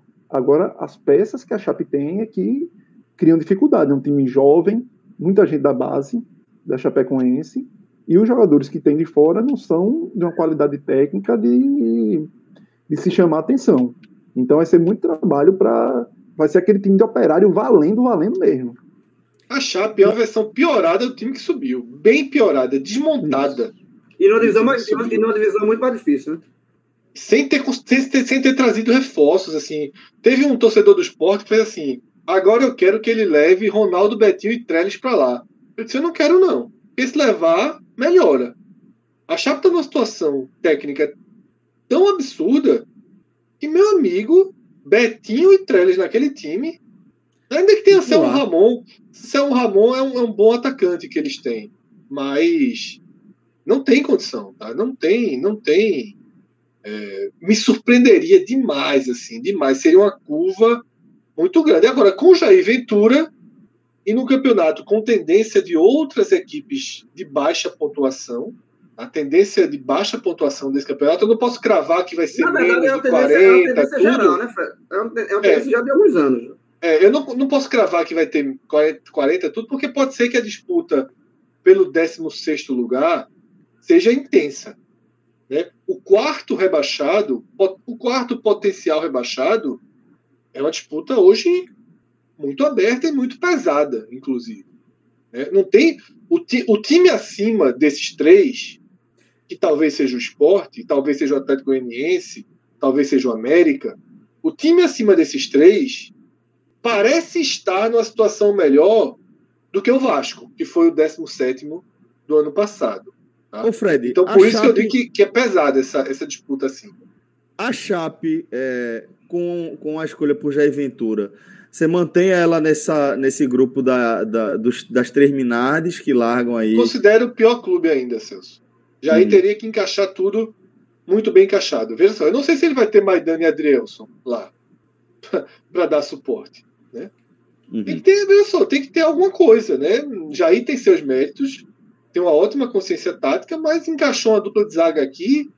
É, estou falando, ele, ele, ele não é fácil encaixar. É, não é, não é só não, não, é, de zaga lá. É, exatamente, é diferente. É. Não, é, não é só chegar lá e aplicar uma forma de jogar e vai funcionar. Porque se fosse assim é muito fácil. Você aplica, faz o treinador, aplica em qualquer time e, e, dá certo. Não é assim, tem que ter as peças para isso. É, Júnior Tavares, Thiago é. Neves. É, teve, o, teve, o, o, o Sport perdeu muitos jogadores, mas teve uma qualificação. Né? Teve um, Jair Ventura passou pelos dois e lados. A dupla de zaga era muito boa, pô. Maidana e Adrielson que o, que o Chapecoense não tem. Então, assim, faz muita uhum. diferença você ter uma dupla de zaga forte, um, um, um, os volantes fortes. Para você a, colocar em prática o venturismo, você tem que ter as peças para o venturismo. Não adianta botar, sabe? É, é, o que ele vai tentar fazer. Agora, isso, com o elenco que a Chape tem hoje, talvez não seja, não seja suficiente. É, então, para além né, desse, desse quadro aqui das confirmações, a gente já colocou aqui é, Cuiabá e Juventude, que empataram né, na estreia, e como o Fred destacou, é, um jogo de, de, qualidade técnica visivelmente abaixo do que a gente imagina que vai ser essa Série A, e também da, da Chapecoense, que foi atropelada pelo Red Bull Bragantino. Tem mais algum resultado, mais alguma performance que a gente pode puxar, que vocês querem puxar para é, dentro desse aspecto aqui da, das confirmações? Maestro, vi que você tirou é, já já está é, pronto aí para falar. Se quer trazer algum, algum time que você acha que a gente não, pode encaixar aqui? Sobre o resultado, não sobre o jogo, não, não assisti. Mas a vitória do Atlético Paranaense, ela é, é o Atlético em crise, primeiro conseguindo a, a vitória no final e uma largada do América, veja só, naquele momento, por que, por que, eu estou citando esse jogo? Pela busca do 17. A gente sempre considera que o 17 é uma lógica onde o 17 considerando os três times que a gente já falou aqui, que não sejam um nordestino. Ou seja, meio que assim, pode até precisar de dois, de repente algum desses recupera, mas tem uma lógica onde tem o Cuiabá, Juventude e. Deu branco agora. Cuiabá, Juventude e. Ah, é, Chape. Chapecoense. E Chapecoense, Cuiabá, Juventude Chapecoense, e, falt, e faltaria esse clube. É, o América, ele começou na zona vermelha na, na nossa análise, teve, teve uma boa Série B, é o treinador há mais tempo, Lisca, foi vice-campeão mineiro com dois empates, mas é, é um time a ser observado na, na, no viés de você dar uma secada. Porque eu sempre acho assim que, pô, ah, o Corinthians perdeu em casa e tal. Veja só, sempre com um, um clube do tamanho do Corinthians cair, sempre vai ser uma surpresa. Sempre vai ser uma surpresa. Eu, eu acho que você precisa. É, ele, ele, é um, em algum momento acontecendo um clube desse porte, ótimo que ele venha para a briga e fique mais gente ali é, lutando contra isso mas aqueles clubes que historicamente já têm é, é, esse perfil de ter que lutar contra o rebaixamento, esse, esse revés do América Mineiro, eu acho que é, pra, nesse cenário, eu acho que ele é bem interessante. O América Mineiro, na verdade, é um time que já é organizado, né? Isso ajuda muito para ele, para quem está brigando para cair. Mas derrota já desorganiza, né? Aquela coisa. Assim, Não, o cara perde, perde, uma sequência, uma sequência de derrotas, se, se houver, começa a desestabilizar o América Mineiro. Mas o América Mineiro, ao contrário dos outros três que a gente estava falando aí, que são muito prováveis rebaixados, é o América melhor. Mineiro é um time. Veja, o América Mineiro é mais organizado que o esporte. Hoje, mas é, mas é muito melhor, cara. Mas a questão é justamente essa. A questão é o 17. Esse é o ponto. Alguém tem que ser, nessa lógica, é. alguém tem que ser 17. Não é fácil Só achar o 17. O, que não seja no Nordeste. Claro. Tenha só que talvez o esporte tenha uma, uma tendência de potencial para ultrapassar o América Mineiro pelas qualidades, pela qualidade técnica de alguns jogadores. O América Mineiro não tem uma riqueza individual técnica, mas é um time muito organizado. Tem uma dupla de zaga que resolve ali dentro do, dos parâmetros, mas também é um time que talvez durante a competição sofra e numa lapadinha, numa sequência de lapada, começa a balançar a lisca, começa a desestruturar todo um, um, modelo que foi montado. Mas hoje eu acho que é um, é um clube chatinho. Chatinho. Agora também não é um clube Chato. que vai passar cheque. Eu acho que é um clube chatinho nesses confrontos por ser organizado. Eu acho que é um, não é um clube que vai vender fácil nesse início derrota, não. Que vai tomar goleada, torta direita, não. Vai lá, não, não, vem, não vem fazendo isso? É, vendeu caro o título, o título. Vendeu caro o Atlético o título é, mineiro pro, teve chance de ser campeão mineiro, perdeu um pênalti. E a própria ah, derrota, a derrota foi aos 43 segundos. É, eu acho que Cássio, ao citar esse jogo, são duas confirmações. É a confirmação do Atlético Paranaense, né, que sempre faz a e sua América parte. também. E a confirmação do América que vai vender caro. Tava Isso. empatando, já era vai aquele brigar, primeiro empatezinho. já era aquele é. primeiro empatezinho que você diz, olha, é foda, chega lá, segura, resiste. Agora, eu tô 100% no comentário de Cauê. Se você é, se você está no contexto de dessa luta, né, para empurrar um 17, torça muito contra o América agora, porque um caos no América seria assim excepcional. O trabalho do Isso... Disca no América é muito, muito, muito bom, muito bom, sabe? Ele transformou um time mediano para fraco em um time duríssimo, duríssimo de ser batido. Tá? Agora, que tem seus problemas. teve a maior dificuldade do mundo para eliminar o Ferroviário na Copa do Brasil. A maior dificuldade do mundo. Muito. E não O muda, não tem reforço. Não tem final. reforço. É, e É. no pênalti com aquele, todo aquele rolo, né? É. Mas assim, e não chega reforços, não chegam reforços. É um time muito precário tecnicamente. Se E apoia num trabalho sólido. Mas- E, e Isso, a o América Mineiro não é um clube que se divide para evitar queda. Não é. É, É, o perfil de não é. clube que prefere ser rebaixado e não entrar numa espiral de, de queda para cair de, de, de primeira para segunda, de segunda para terceira, no, no espiral de, de caos financeiro. Não é. É um clube que sabe muito bem seus limites, que se tiver que cair, cai, mas organizado financeiramente para tentar voltar no Já ano fez seguinte. isso, inclusive. Já fez isso, Exato. inclusive. Já caiu organizado. E, e- e detalhe, é, eu acho que também concordo. A pior coisa para o América seria entrar em colapso e culpar a Lisca pelo colapso, e tirar a Lisca. Porque eu, eu vejo assim, se o, se o, o América... Lisca tem um, tem um América muito encaixado, muito na mão. Na hora que você tira isso traz um treinador, daqui que você, sabe, é muito difícil. A gente viu isso em, em uma outra é, realidade, um, um cenário um pouco diferente com Fortaleza, com, com Rogério Ceni, né? Rogério Ceni tinha Fortaleza ali em mão. E quanto demorou para Rogério, pra- depois que Rogério saiu do Fortaleza, para o Fortaleza trazer um treinador para encaixar? Quanto é, é, é, agora que vem o, o, o Voivoda, né? Que está começando um trabalho que encaixa, mas desde Rogério Ceni rodou treinador e, e, e Fortaleza bambeando ali. Com o Lisca, um trabalho de menor tempo, né, em comparação com o que o Rogério tinha em duas passagens, mas é um, é um treinador que tem o, o elenco ali prontinho. Na hora que você tira esse cara, mesmo que seja é, tá no, no espiral de resultados negativos, você tira, eu acho que a peça para você trazer pra, é, é, é muito mais complicado você entrar no eixo. Então, a pior coisa que tem seria, seria colocar a culpa do possível cola- colapso do América e Lisca.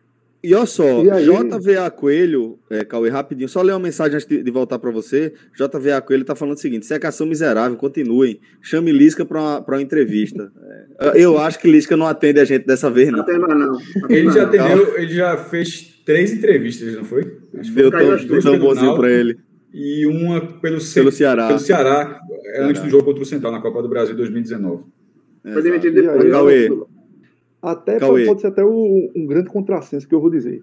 Mas até para o América Mineiro e para a Lisca, é bom até que o clube também não tenha uma, vamos dizer, um, um fora da curva que comece a ganhar dois, três jogos para não criar uma expectativa maior que não vai poder cumprir e aí sim uma sequência de derrota, porque vai ser o normal, e derrubar todo um, um, um conceito que ele está trilhando. Não adianta o América chegar, porque vai se, se achar que o América é um, é um clube muito maior do que ele é, e aí se criar uma pressão inevitável em lista que possa derrubá-lo. Talvez o, o América ser, vamos dizer que meiota, daqui até o fim, e ali brigando 15º, 14º, mas sem virar a primeira página, sem criar uma expectativa maior que não tem condições de cumprir. Porque aí se começa uma pressão desnecessária para o próprio América. É, pode ser até contraditório o que estou dizendo, mas é, é para você entender, ou para o próprio América entender o seu contexto, aonde você briga, e não criar falsas expectativas de estar brigando onde não deve. É, João Lucas até pontuou, cara, que foi o que aconteceu com o Vasco ano passado, né? Exato. Quanto exato. àquele Você- início, é, Você começa a achar eu- que Ramon é o grande treinador, você começa a criar uma Isso. expectativa de jogadores que não. E não aí você tem. tirou Ramon, né? Você tirou, pouco depois É. você tirou Ramon e o Vasco não, não Isso. se encaixou mais. E vão, é, eu acho isso, sabe? É, o América é um dos times mais importantes para serem secados no momento. Por isso, é, ele vai endurecer os jogos, mas se ele puder endurecer e perder por meio a zero, vai ser muito importante para quem está aí nessa briga direta com ele. E aí, Celso, seguindo as confirmações, e até puxando pelo gancho do América, eu vou trazer mais dois clubes para a mesa de confirmações, confirmações negativas, tá? confirmações negativas. Por isso que quando eu falei vai ser minha impressão, não, não a de todos, porque é, houve uma, uma defesa de alguns desses São times, mas Paulista não. São São Paulistas. paulistas, Corinthians e Mesma Santos. cor, né? Mesma, mesma cor. É, negros. Mesma cor. Veja só, o Corinthians jogou muito mal, muito mal contra o Atlético Goianiense. O Santos nem fez um primeiro tempo ruim em Salvador, mas tomou um nocaute do Bahia e não sabia mais o que fazer com a bola. Quando tomou 2 a 0 entrou em transe profundo, transe profundo. O esporte soube mais o que fazer com 0 a 2 do que o Santos. Isso não, não cabe no futebol. E o Corinthians, assim, me assustou o primeiro tempo do Corinthians. Primário, muito fraco. E por que eu faço o gancho? Porque assim que o América perdeu do Atlético Paranaense, eu fui logo olhar a segunda rodada, que eu digo, opa, tentar aí uma sequência. Quando eu vi que era América e Corinthians, eu acho o América favorito contra o Corinthians. Pelo que eu vi do Corinthians jogar. Eu não vi Atlético Paranaense e América. Um dos poucos jogos que eu não assisti da Série A. Até porque ver o Atlético Paranaense dar um trabalho danado, você tem que sair procurando. É uma confusão do Atlético Paranaense quando o mando de campo é dele. Mas é, os outros eu estava assistindo Corinthians e Atlético e Cuiabá. Na mesma hora de Cuiabá. Não, foi Corinthians Atlético e Chape e Red Bull assistindo mosaico. Né? E eu, aquele mosaico eu já estou mais do que acostumado a trabalhar forte nele. É, mas é isso, sabe? O, o, o, eu cito esses dois times como confirmações negativas. E aí, Celso, você, até para não arrodear também, quando a gente citou não, a só, Chape, só, tem mais só, uma. Só para só completar, João, aí tu pega o pacote completo. Porque a gente citou Chape e Red Bull, Red Bull confirmação também. Isso, Aquele jogo confirma dois. Pronto. Então, João, só amarrando, só para lembrar, claro que eu citei oh, a chapa então mas Red Bull também está no, no, bloco, no bloco. Vou amarrar e passar para João. Os times que a gente colocou aqui na confirmação. Chape e Red Bull, né, que é, foi um confronto. Juventude e Cuiabá, outro confronto. Atlético e América, outro confronto, tá? Esses seis times a gente está colocando como confirmações. Corinthians e Santos estão entrando aqui no nosso bloco das confirmações, mas de forma isolada, e aí eu vou passar a bola para João antes de a gente seguir a nossa análise. É, sobre o Corinthians, né? É, eu acho que eles fizeram uma aposta muito arriscada, né? Com o treinador. E olha que sou eu que, eu que gosto de usar esse termo, né? De aposta arriscada com treinadores. É, no Corinthians, Silvinho, pô. Assim, é, é, sabe assim, primeiro trabalho dele como técnico no Corinthians, sabe? Eu acho que É, é aquele negócio, pode dar certo? Pode, mas também existe um risco de dar muito errado, tá? Então eu acho que a aposta... É, tentaram o Renato Gaúcho, né, não conseguiu, e aí veja, veja a, a, a, a, contradição absoluta, né? De convicção. Você apostou num treinador, Renato, que hoje já é um treinador renomado, campeão, experiente, não deu certo, aí vai para um iniciante, que é Silvinho. Então, assim, é, não, não existe. Não, não tá, não, os dois não estão na mesma prateleira. Então, eu acho que, que a, a, a aposta do Corinthians para o Silvinho é muito arriscada. E no Santos tem a questão, o efeito Diniz, né? Como é que Diniz vai, vai lidar com esses Santos aí, né? Sem tanta, também sem tanto poder de investimento. Começou com fumo, né? né? É, começou com fumo e assim, e você e, e Diniz tem aquele jeito de explosivo, né? De começou com toquinho, toquinho e fumo, teve gol dado. Exatamente. E detalhe, e Fernando Diniz, ele só foi fez um bom tra um trabalho razoável, porque começou bem, mas perdeu força, no São Paulo. São Paulo. O histórico de o histórico de Diniz no, em Série A é horrível. Horrível. Fluminense fraco, Atlético Paranaense fraco. E o próprio São Paulo, você começou muito bem e perdeu a mão, e perdeu um título que estava na mão. Então também não é um bom trabalho. Tanto é que ele foi demitido. Então, assim, é, o, o, Santos tem Diniz também uma. Pode ser, pode estar armando também uma bomba aí do famoso Toquinho, que é um treinador que ele tem, ele quer implantar o seu sistema de jogo, independente do elenco que tem. Né? E, e, a, e, a, e no primeiro jogo, a primeira impressão foi muito negativa. Esse 3 a 0 que o Bahia passou, nocauteou aí. Então, acho que, acho que de fato, assim, é óbvio que é primeira rodada, tem bastante receita para a gente confirmar ou desconfirmar muito, muita coisa, mas a primeira impressão ela, ela dá indício realmente do que a gente esperava. Assim, não teve nada tão fora da curva, não, diante desses times que a gente está analisando. Não. A gente está analisando aqui de, na primeira rodada. Cauê, é, você está querendo é, é, se pronunciar também sobre é, as situações de Santos e Corinthians? Ou a gente isso, vai seguir? Isso, com... assim. Então fica à vontade. Só finalizando, que eu acho que o Santos, mais do que nunca, talvez precise fazer o óbvio. E Diniz não faz o óbvio.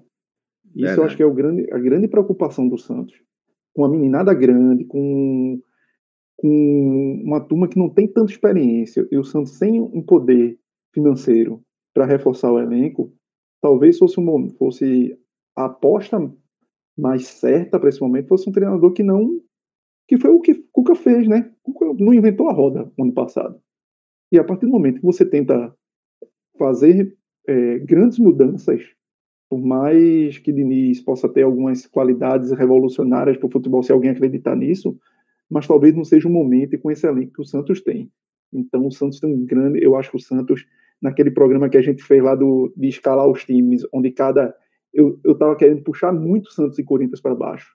O Corinthians eu acho que pode até escapar nessa, mas vai ser muito joguinho de 1 a 0 com aquela bola pressão, jogo feio. Corinthians vai escapar desse ano, vai, vai ter que ganhar muito jogo feio. Celso, eu acho que a gente pode até fechar esse bloco, tá? Primeiro colocar alguns clubes que são até é, é, obviamente, né, de fora do radar demais da gente e que fizeram partidas dentro da normalidade. E aí eu vou citar Flamengo, Palmeiras, São Paulo e Fluminense, nem cabe muito aqui entrar em debate sobre eles, acho que todos ficam dentro do esperado. Eu fecharia tá, esse bloco com um dos quatro clubes do Nordeste, eu considero que foi dentro do esperado. Talvez o placar acima do esperado, mas uma atuação muito da forma que a gente imaginava que fosse, que é o Bahia. Tá? Eu acho que o Bahia hoje é melhor que o Santos. E o Bahia, ele foi, ele construiu sua vitória, seu triunfo sobre o Santos com suas virtudes, sabe? Com com a sua linha de jogo. Então, para mim, foi muito mais confirmação né, desse bom momento que Dado consegue dar ao Bahia, desse bom trabalho de Dado. Então, eu considero o Bahia como confirmação. Obviamente, uma confirmação positiva, mas eu não eu não me senti, eu não me senti surpreso positivamente com o Bahia. Então, eu não sei se todos concordam, para mim a casa do Bahia. Também, né? Confirmação do Tassiano, fez dois que gols. Que foi um ótimo cara... reforço, né? Um, ótimo Bahia reforço, deu, deu, uma patinada nos reforços, mas deu uma acertada ali é. Alexandre, torcedor do Bahia, que sempre acompanha a gente, é, ele fez um comentário muito bom que apareceu na minha, na minha timeline hoje, que era sobre Tassiano. Aí era, acho que era o perfil do Campeonato Brasileiro, ou foi da Copa do Nordeste, dando números de Tassiano na partida, né? Não, acho que foi do Campeonato Brasileiro, que acho que ele teve a maior nota do SofaScore, que é um parceiro agora do perfil, nessa primeira rodada. O craque foi Pikachu, viu, a eleição. É, o Bahia teve Juninho e Tassiano, e o Fortaleza teve Pikachu, é, Voivoda e Pikachu como craque. Foram cinco prêmios do Nordeste na seleção da rodada. Mas no caso Tassiano, aí tem os dados, aí ele Rapaz, desses dados, é, o que mais me surpreendeu foi Tassiano ter 26 anos. Aí você olha a foto, é foda. Quando você olha a foto, Cansado. o cara tem 26 anos. É, porra! É. Mas, mas foi. Mas, irmão, mas foi... Começou aqui, né? Começou aqui no Porto de Caruaru. É, é um monstro. Você lembra? Um monstro. Tava por é. fora. Mas, mas, é, mas é, um ponto, é, um, é um ponto que o próprio, o próprio dado, na entrevista que deu pra gente, logo após o título da Copa do Nordeste, ele, ele, ele falou é, e, e, assim, que Tassiano ele foi contratado para ser também, no, no, no, Grêmio, ele tinha a importância dele, mas não era tão destaque, né? não, é, não era tão ator principal. E no Bahia, ele vem para ser um dos atores principais do time. E que está conseguindo, eu acho que foi uma, foi uma baita contratação é, do, do Bahia, uma boa contratação que se encaixou. E essa estreia com dois gols, ela confirma isso, né? Duas bolas de roça, né? dois gols muito parecidos. E, e também Juninho, né? Juninho que que hoje é o titular da posição. É, ganhou para Luiz Otávio ali. Conte, ele conseguiu elevar o, o futebol de Juninho, que é o, um, do, um das, das virtudes, uma das consequências positivas de você ter um zagueiro como Conte. Né? É, o, é o zagueiro que é tão bom, tão bom tecnicamente, que ele consegue puxar o nível do parceiro para cima. E está tá acontecendo isso com o Juninho. Então, eu acho que, que é, não, não surpreende. O que surpreendeu foi a, o 3 a 0 em, em, sete minutos, né? Porque com sete minutos do segundo tempo estava 3x0. O Bahia fez três gols em sete minutos. Mas a vitória não. O Bahia, eu acho que conseguiu montar um meio de campo ali, dado tem muito, muito mérito nisso, que é um meio de campo Sim. operário.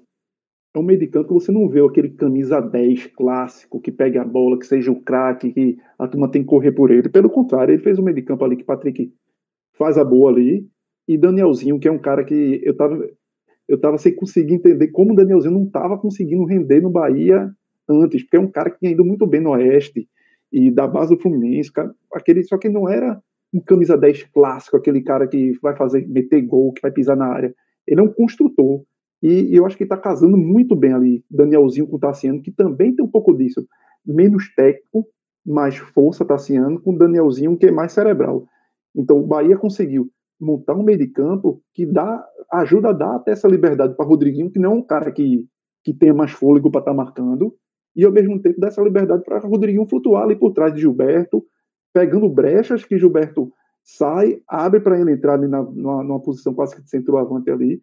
Então é, é, um time que Dado conseguiu montar bastante interessante e que eu acredito que pode dar uma liga muito boa, claro. Patrick precisa mantendo a regularidade. Patrick mantendo a regularidade boa. Isso, isso, isso. O volante que faz ali, ó, é, faz o tranquilo, sem inventar, naquele cara que você é, vai chamar, vai tirar nota 10. Ele. O segundo gol começou isso. com ele. É o cara que passa despercebido, mas resolve muito. Bom, é, então vamos fechar aqui só passando a relação dos times que a gente considera que estão é, confirmados dentro da expectativa que a gente tinha mais ou menos para essa rodada inaugural, né? Chape, Red Bull, Juventude, Cuiabá, Atlético Paranaense, América, Mineiro, Corinthians, Santos, Flamengo, Palmeiras, acho que São Paulo e Fluminense também chegou a citar, e a equipe do Bahia, tá?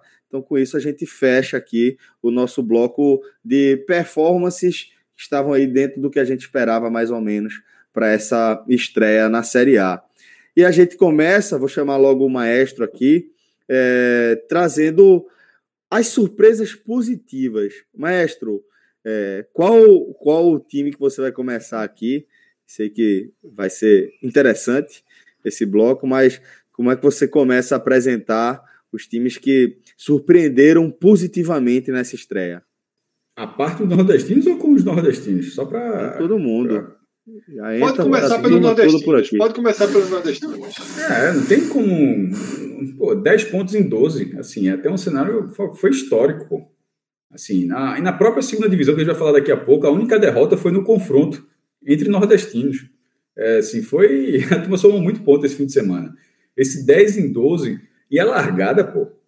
Veja só. A largada foi contra Santos, Grêmio, Atlético Mineiro e Internacional, pô tirando o Santos. Fora e dois jogos fora. Né? É, e dois jogos fora, mas e tirando o Santos, que a gente tinha colocado intermediário, os outros a gente colocou no primeiro escalão na nossa análise. A gente colocou lá em cima Grêmio Isso. Internacional e Atlético Mineiro lá em cima. E o Santos na zona intermediária, foi até eu, até eu, eu insisti nesse voto, mas o Santos meio mal e tal, mas ó, é melhor, o time foi vice-campeão brasileiro da Libertadores, teve aquele debate todo e nunca caiu. Então, assim, o Santos sempre, o Santos sempre é um time de tradição no Campeonato Brasileiro. Pô, tradição, tinha falado tradição, não precisa nem, pelo amor de Deus, perder tempo, né? Mas, assim, no Campeonato Brasileiro, de 71 para cá, o time que nunca caiu. É tradição gigantesca. É, então, assim, numa tabela complicadíssima, a tabela foi chata, como o João falou, dois jogos em casa, dois jogos fora, e ter tido esse desempenho. Então, eu vou individualizar, mas antes deixando claro que foi algo muito é, Pô, acho que todo mundo ficou feliz, pô. Mesmo tem, tem as rivalidades regionais, mas na hora que você vai ver onde todo mundo conseguiu assim, um objetivo, um objetivo que queria, acho que todo mundo ficou com um sentimento legal, pô. Dizer, porra, meu irmão, que. que já pensou se fosse todo Cássio, fim de semana assim? Eu já abri, eu já abri a tabela umas 10 vezes, porra. É, eu pensei assim, assim, sabe? Que negócio arretado, velho. Só situando, tá, Cássio, que o Bahia ficou na confirmação, né? Então, o Bahia, é, o Bahia já, é, já, confirmou, já confirmou. É. Então, assim, é, é, então, dos outros três jogos, é o do Fortaleza. Pô. O jogo do Fortaleza foi totalmente a Vera, é, foi de virada, foi no último lance do jogo, num contra-ataque muito bem executado, jogando bem no segundo tempo. O Atlético Mineiro, que a gente dois golaço. gravando a live, um golaço. Os dois gols foram bonitos, mas o segundo muito bonito. É, dois bons chutes de Pikachu. O segundo jogo a gente tem até falado na live, era, era um jogo, era um jogo era um jogo de descarte onde é, a atuação, desempenho do Fortaleza já seria bom, mesmo se Fortaleza não tivesse pontuado. O desempenho teria sido bom, a gente teria enaltecido o desempenho, mas foi um desempenho com não só um, como três pontos que ele arrancou. E o Atlético Mineiro, ah, lembrei até que eu ia falar da, da, da live, o Atlético Mineiro de 2021 é um time que nas, nas análises nacionais ele está em segundo para ser o campeão brasileiro e com a distância muito menor do que a distância que ele tinha em 2019, porque em 2019 o Flamengo continua sendo favorito absoluto ao título brasileiro. Só que, desculpa, 2019 não, 2020. Só que em 2020 o Flamengo ele entrou com é, basicamente todos os votos de, de ser campeão. Era meio, é, inclusive era meio maluco você, você não votar como Flamengo sendo campeão brasileiro. Mas é, foi, não foi unanimidade, mas foi muito perto disso. Nesse ano agora, embora siga com esse favoritismo, no, até vou citar da ESPN, que são 20 jornalistas, no ano passado, 19 tinham votado no Flamengo. Dessa vez foram 11. Seis votaram no Atlético Mineiro. E esse time, com esse investimento, é só ver, pô, com, com, com o Hulk, time tem Hulk, porque era o maior salário da China, enfim, veio, que ganha milhões e milhões na China. E esse time perdeu do Fortaleza. E não, e não perdeu é, dizendo, pô, que vacilo, assim, vacilo do gol que tem acontecido, mas assim, não foi onde, pô, os caras fizeram nada e arrumaram a vitória. Não foi o que aconteceu. Então, não foi uma derrota do acaso. Positivo, é, não foi a derrota do acaso. Ela, ela é um acaso da, dentro da tabela. Na hora que você olha a tabela, é uma derrota de acaso, mas por que foi o jogo, não foi. Então, meu destaque positivo é o, o Fortaleza, desse, dos, dos, outros três nordestinos, assim, com alguns passos à frente. O do Ceará. É, o Ceará foi forte. Busca... Foi. Os dois times alternativos. E, e, time, é, exatamente, o, Ceará com o time reserva. Mas o alternativo do Grêmio é muito mais forte do que o alternativo do. Ou, ou pelo menos é para ser, mais forte do que o do Ceará. E o Ceará abre 2 a 0 jogando bem, toma um empate. O Grêmio diminui no último lance do primeiro tempo, um golaço, mas assim, mas já ia para o intervalo com 2 a 0 o Grêmio diminui, ele volta para o jogo e logo na retomada empata.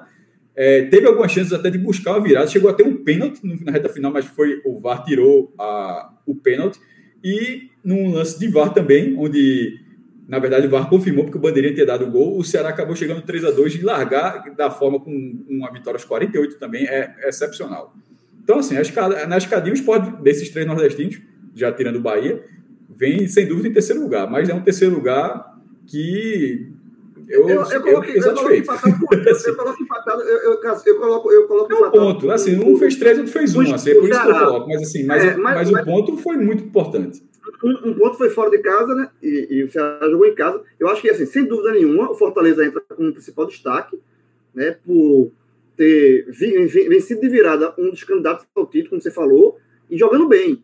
Isso é, talvez seja o que mais chamou atenção, né? O que mais empolgou, né? É a, é a, é a, é a forma como o, Ceará, o Fortaleza foi buscar essa, essa vitória, né? Jogando bem contra o, o Atlético que estava com o seu time titular, né? No Mineirão. Não, não, é, não foi uma coisa por acaso, uma bola perdida, né? Como já aconteceu em outras vezes. Eu, eu, é, até lembrar aqui uma vitória do Ceará, rival do Fortaleza, contra o Flamengo, no Campeonato Brasileiro, acho que foi 2019, é, que levou a pressão o jogo todinho.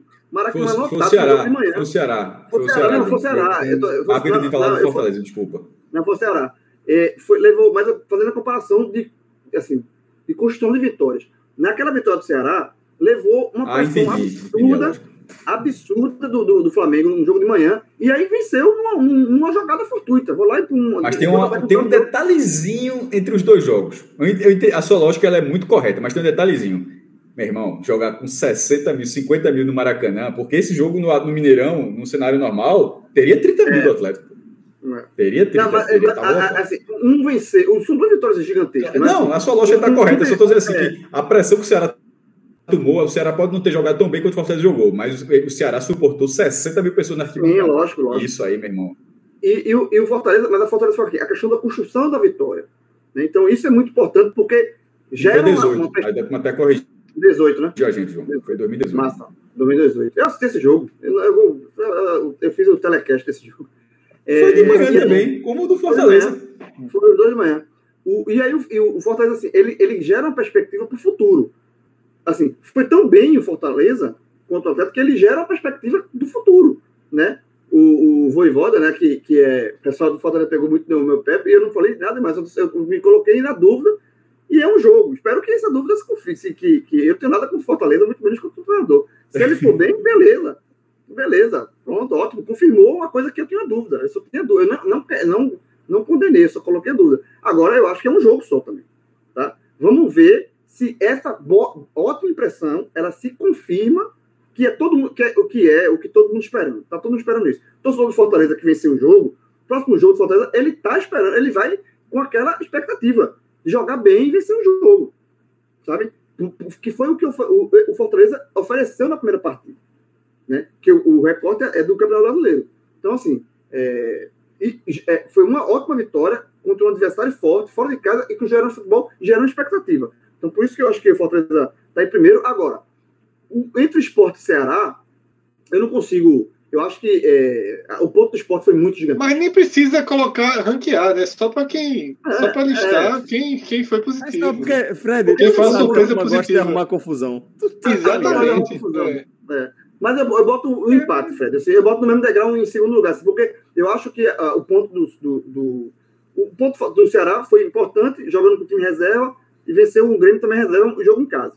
Mas o do, do, do esporte, você sair de, um 2 a 0 contra o Inter, que também é apontado como favorito ao, ao título, e, e O atual buscar o 2 a vice-campeão. 2 atual vice-campeão, e ir buscar um 2 a 2 e jogando bem, assim. E, e também, de novo, não foi um. Não foi um, É, um o primeiro 2 a 2 tempo horrível, mas o segundo tempo mereceu. melhorou, melhorou. A mudança, o time, o André melhorou. Então, assim, não foi um 2 a 2 fortuito também. O, o segundo, o, o segundo gol do Sport era ali, naquele recorde de jogo, foi por merecimento. O Sport Demorou sair. Mas o primeiro foi Demorou a gratuito, sair, porque O caiu duas vezes o no pé de Maxwell. Não, eu sei, eu, eu sei Cauê, que o primeiro foi horroroso. Mas, não assim, só pelo lance, que- não só pelo lance, e deixando claro, não só pelo lance, mas pelo futebol que o esporte vinha apresentando.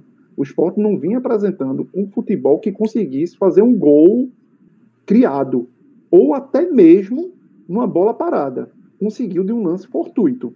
E aí Na bola parada tinha tido uma bela chance, né? Tinha tido uma grande chance É, no primeiro tempo na bola sim. parada. Mas não tinha, É, mas não mas tinha- não o estava tendo nem Sport- pressão.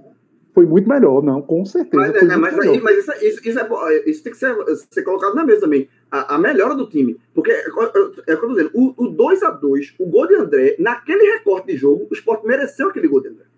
Não foi Mereceu. um, um gol. E aí Mereceu. ele poderia ter virado. Então, foi o E mereceu partiu pra antes. cima, João. O o partiu antes, cima. Foi. Quando o esporte empata, o esporte parte pra cima. Porque não é somente, não é somente os pontos, óbvio que os, os pontos são importantes, mas assim, é a perspectiva para frente. É um campeonato de 38 rodadas. Então, é, é a sementinha que deixa para as rodadas que vêm, que virão. Então, o, CA o Fortaleza deixou uma ótima impressão, que vai ser cobrado, que vai ser. que a expectativa gera- gerada é que, que esse Fortaleza volta a jogar um bom futebol e vai, em vez de jogar jogando um, um bom futebol, como jogou, e que o esporte do segundo tempo também deixa impressão boa. O Ceará é que você fica meio assim, porque o Ceará foi uma, uma reação gigantesca, mas era um time reserva do Ceará. O Ceará poupou o clássico é, reiki da, da Copa do Brasil. Então, Mas o Ceará time. foi- Mas é, mas é. Por que, que eu não consigo. Porque o time reserva do Ceará conseguiu três pontos na primeira divisão. E isso, meu irmão, essa, eu valorizo o ponto da primeira divisão muito. O time reserva do Ceará arrumou três pontos, pô. A gente brinca aqui, pô, tu troca. é, é, foi até Daniel Gomes do GE, tava passando a final da Champions, e essa Champions tu troca por três pontos da primeira divisão, tranquilo. Era não assistir a final da Champions por três pontos, tranquilamente. Essa. Não, Como é, bicho? Oxi, Eu não, precisava, eu não precisava nem saber quem ganhou. Eu não precisava nem saber. Me diga daqui a dois anos quem foi campeão. Não faço nem, não tinha nem problema. Eu não vi nem o gol ainda. Eu não vi nem o gol ainda. Eu sei que foi o Chelsea, mas eu não vi nem o gol. assim, eu trocaria original é fácil. Copa do Mundo. O pergunta time original, reserva do Ceará conseguiu três pontos. é, a pergunta original é Copa do Mundo. Você trocaria um título do Brasil na Copa do Mundo por três pontos do seu time brasileiro? A pergunta é. A, a, Ah, sim, maior é- sim, sim. é assim, Não, o mas Brasil eu tô dizendo que foi sábado, que foi sábado. Esse da Copa do Mundo é mais chato, porque pô, é não participar É da chato, Copa do Mundo. Aí é, é chato. Não, não, não. É, é- é não ser né? campeão. É, é não ser campeão. O Brasil perder, ser eliminado nas quartas da Copa. E, mas você garante três pontos por conta disso. Você Aí- garante três pontos brasileiro. garante, garante três Brasil pontos até a próxima Copa. Garante João, João, pontos todo fala ano em até a próxima 2018. Por exemplo, se tivesse, essa, se tivesse essa história em 2018, não tinha caído, pô. Oxi. João, eu não Ah, vou poder tá. dizer aqui. João, A eu, eu turma- não. a João, a, a- a turma não troca por escanteio. O escanteio. João, é eu João, teve, um- teve um debate uma Eu vez. lembro dessa. Teve um, de- teve um debate uma vez que a gente não pode dizer aqui qual foi o motivo da troca, mas eu tava na ilha, a gente disse assim, ó, tu trocava por um, esca- tu trocava por um escanteio na Série A, eu preferia um escanteio. Escanteio a favor. Escanteio Um escanteio a favor. Um escanteiozinho a favor ali. Você ser eliminado da Copa ou escanteio a favor aos 48 do segundo tempo. Eu troco. É, mas veja só, trocar por um escanteio. Eu não trocava, não, porque não, é o- é eu, não escanteio- eu não é o trocava escanteio que porque, pode- porque assim, veja- não faz. O esporte não faz Não, um o escanteio. Então, E tem outra Trocado. coisa, o escanteio no 2x0, vai, pô, não vai fazer nada, 0x2, não vai fazer não, nada. é o escanteio- não. Por isso que eu tenho Não, um escanteio bom, escanteio bom, O bom. escanteio pode mudar o resultado, que pode É, mudar o é, um resultado. escanteio bom, escanteio bom. Ou para um ponto ou para por três. Ou para um ou para Não, três. pela Copa do Mundo não dá não, mas não foi a Copa do Mundo não. É porque não dá pra jogar aqui o que foi. na Copa, na Copa, por três pontos eu troco. Vou mentir, não. Troca, Vamos lá. troca, É um escanteio. Mas vamos lá, vamos Vai pra batendo, 2026. ou a Aí tá o Hexa vem em batendo. 2026. Não, peraí, peraí. Tem um escanteio assim, Cauê. É, É, um, é pra o Brasil, que a gente o tava Brasil batendo. ser o Brasil ser eliminado da Copa, sai em qualquer fase. Primeira fase, oitava, você. O Brasil não ser, não ser ex, Não será campeão 2022, mundial. Não será campeão. não será campeão. Vai participar da Copa, mas vai perder. E aí, por conta disso, você tem um escanteio a favor aos 48 do segundo tempo Aí- brasileiro. É, Ainda. Ó, vamos, vamos deixar de devagar, porque a pauta tá longa. É, vamos, Cauê, era você que estava tava analisando ainda o esporte, não foi? A situação do, do, do, do saldo positivo do, do trio nordestino, né? Porque a gente botou o Bahia como um resultado que confirmou a expectativa que a gente tinha e de Fortaleza e Ceará Esporte é, como algo positivo, algo que superou as nossas expectativas, né, Cauê?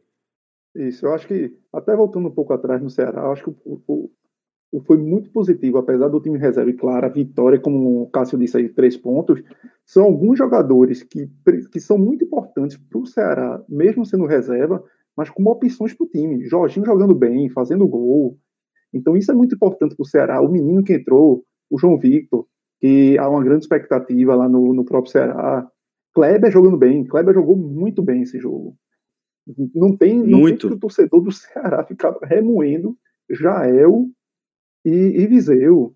Então, isso foi um jogo muito importante para ter essa confirmação desses jogadores, para esses jogadores estarem mostrando e tendo espaço para mostrar que estão aptos para, quando forem convocados, ajudar o Ceará nesse momento. Em relação ao esporte, houve uma, uma evolução realmente no, no segundo tempo, e, sobretudo, pelo que a gente viu no primeiro tempo, estava morto morto. Então você começa a ter uma esperança de que será que Loser começa a achar algumas soluções ali? Será que Loser vai abdicar agora de Júnior Tavares ali naquela posição e ir para a lateral esquerda? E essas, essas experiências que ele começou a fazer e viu, ah, tentei aqui, talvez deu certo um jogo, do jogo, e mas aqui para o brasileiro talvez não caiba. Então, talvez tenha, esteja começando a encontrar as peças que tem que entrar em cada lugar. E, e para mim, um, uma grande resposta, e que a Ilusa precisa entender, que não pode voltar atrás, é Gustavo. Não tem como Não é possível, de velho. Gustavo entrando no Salvou, jogo. salvou. Lousa em 20 minutos. Rapaz, o menino, em, menos de 10 minutos, deixou dois na cara do gol. Não existe. Isso. Não existe. Não existe. Então, é, são cenários que, que, tanto o Ceará quanto o esporte, os três pontos valem muito, mas trazendo peças de jogadores que podem ser importantes nessa caminhada. É, Fred, o que é que você acha? É, lógico que você também concorda, né, que esses três desempenhos foram positivos, mas queria também com a sua leitura. Foram surpresas positivas, não só positivos, né? Porque o do Bahia, obviamente, foi positivo, mas ele tratou como confirmação. É, acho que já foi muito, muito esmiuçado aqui, não adianta repetir. Acho que o do Fortaleza é o maior dos resultados, é o melhor, a maior vitória, inclusive, da, da primeira rodada, indo além do Isso. Nordeste e tudo. É pela atuação mesmo, muito convincente, muito segura. É, mas, enfim, o, o, além dos três, Celso, e todos têm a sua dose de surpresa positiva. É o, Atlético Goianiense, né? é, o Fortaleza, pela sua maturidade, pela maturidade que mostrou para tão pouco tempo do trabalho de Voivoda, o esporte, por saber o que é uma bola, né, e construir jogadas e ter coordenação para. É, é, pô, assim, ninguém, ninguém não se imaginava, Celso. Eu falei isso ano passado, que o esporte bota uma bola debaixo do braço, se ajusta e diz: Ó, vamos devagarinho aqui. Como eu falei durante a análise ontem, o esporte ele cresceu gradativamente no jogo, com muita responsabilidade, com muita tranquilidade. E o Ceará, porque meteu reserva e ganhou do Grêmio com desfalques, mas um Grêmio com tudo que poderia botar em campo. Os desfalques que o Grêmio teve foram forçados, não teve ninguém poupado. Tá? Então, são três resultados de surpresas positivas, sem, O sem único qualquer titular do dúvida. Ceará foi Messias, né? O único titular do- Ceará foi Messias. O resto do time foi todo reserva. É, não, teve Oliveira, tá? E tinha Charles no banco. É, mas O assim, Ceará. jogou. é. Não, Oliveira, Oliveira. jogou. Oliveira é vencendo Charles entrou, inclusive. Oliveira e. É, Charles Charles entrou entrou. é. Agora, Oliveira é um titular que está caminhando para perder a posição, mas é um titular. É porque quando eu falei Messias, assim, é o titular incontestável. Isso, um dos grandes jogadores precisava Messias. O goleiro, Messias, o goleiro nem no banco tava, né? O goleiro. É, o O goleiro que o. Lacerda falhou muito. João Ricardo, se machucou, teve entrado no terceiro goleiro, e que entrou, na verdade, entrou bem, bem nervoso. Né? Mas, É, E aí, pronto, além, do, além das três, é o, foi o Atlético Goianiense, né? É, Cauã sempre participando aí, né? Pergunta se o Galo não é o time reserva do Galo, tá? São desfalques. Vai, vão ter titulares jogando. Eu nem sei se os seis desfalques são todos titulares, tá? Que o Atlético deve vir para a ilha. Dá para buscar a pergunta de Cauã, a pergunta de Cauã é se, se o Galo com o time reserva, você está dizendo que não vai ser reserva, se o Sport conseguiria buscar os três pontos, né? É, o, eu, a notícia que eu li é que o Atlético vai perder seis jogadores, né, para as seleções. Brasil Olímpica, Equador, Chile, eu não, não lembro se tem mais alguma. É, dá para buscar os três pontos, mas o favoritismo não existe. O Sport não tem ainda, não é porque jogou 25 minutos de futebol coordenado contra o Inter que ele vai virar é, favorito contra o Atlético Mineiro com meio time titular. Né? Até porque o meio time reserva que vai entrar no Atlético Mineiro é fortíssimo. Jair é reserva do Atlético Mineiro. Explica alguma coisa. Jair é reserva hoje do Atlético Mineiro. Então é, é muito muita qualidade. E vi aqui informação que quatro dos seis, tá? Só quatro dos seis são titulares, ou seja, vem com mais de meio time titular né, para a ilha. Claro que vai lá para Belém antes, tal, mas vai dar uma desgastada, mas também não deve ter é, tecnicamente maior desgaste né, para enfrentar o Remo na Copa do Brasil. É... Enfim, o esporte vai tentar buscar os três pontos, mas tem que ser inteligente, continuar jogando o campeonato de sempre. Se tiver que ser um, ótimo que seja um. Tá? Não é porque o Fortaleza foi lá e conseguiu que agora o esporte tem que conseguir também. Uma coisa de cada vez, jogar com responsabilidade. Cauã é, tinha feito uma pergunta, também fez outro superchat lá no começo, Danilo. Não sei se você ainda tem aí um. De André, né? Cauã. Foi perguntando se eu trocaria André por, pelo por algum atacante do Ceará e do Fortaleza, né? Se não me engano. Não trocaria. Para o esporte eu não trocaria. Não sei se se eu fosse presidente do Ceará eu contrataria André, mas para o esporte isso a gente sempre explica. Num clube que ele já funcionou... Características, o cara pode pensar. David, mas não é o perfil. É.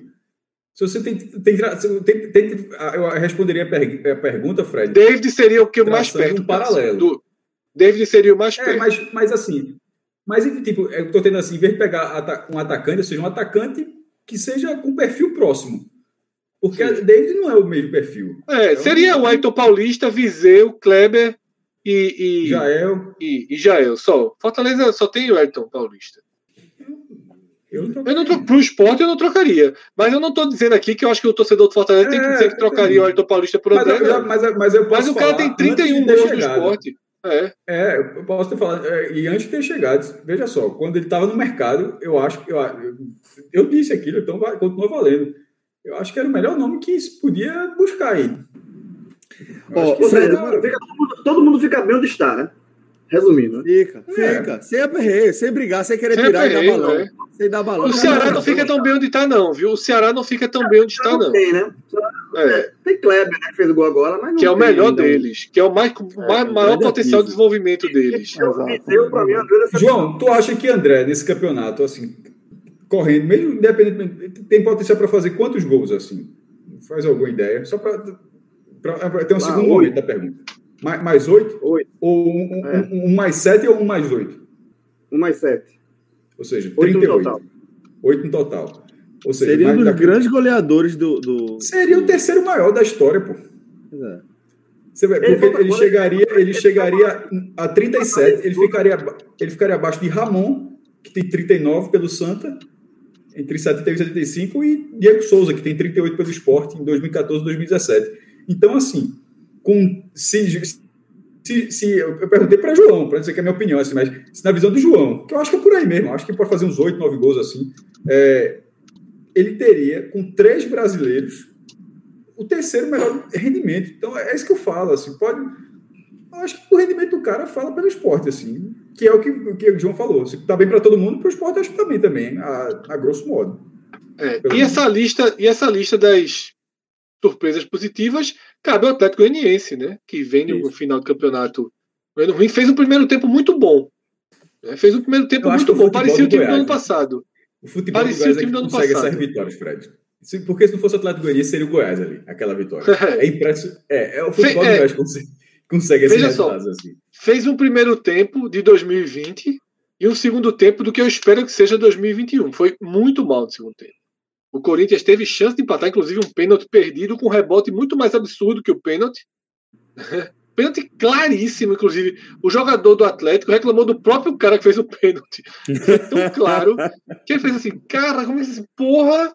É, é, foi o atacante que chegou a, desesperado e, e, deu um carrinho assim, com tesoura na, na, área, assim, loucura demais. Mas é, é, pênalti perdido, né? Pelo Corinthians, o rebote, não sei se todo mundo viu, o rebote vi, volta no pé do jogador na pequena área. Né? Ele consegue, ele consegue endireitar o corpo e errar, pô. É, é melhor nem ver pra não ter raiva. Não existe. É.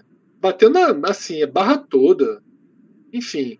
Mas acaba sendo positivo. Eu não esperava que o Atlético Goianiense fizesse aquele primeiro tempo, né? Então, Fred, é, se o Atlético Goianiense vai encerrando aqui, vai fechando o nosso bloco de surpresas positivas, é, Atlético Mineiro, Grêmio e Internacional nos. Na, As vítimas, né? As vítimas dos três é, do Nordeste. É, é, proporcional, né? É proporcional. Proporcional. Né? Perfeito, João. Sim, Simetricamente sim, proporcional. Simetricamente proporcional. Pois é. E, de, simetricamente proporcional, o pior de todos, o Atlético Mineiro. A maior decepção no Atlético Mineiro. Porque perde é. por Fortaleza. Agora, agora uma coisa eu digo. Titular, né? O Inter Se... é maior que o Grêmio, a decepção. Imagina o Grêmio não tinha alguns desfalques muito importantes. O, o Grêmio não tinha.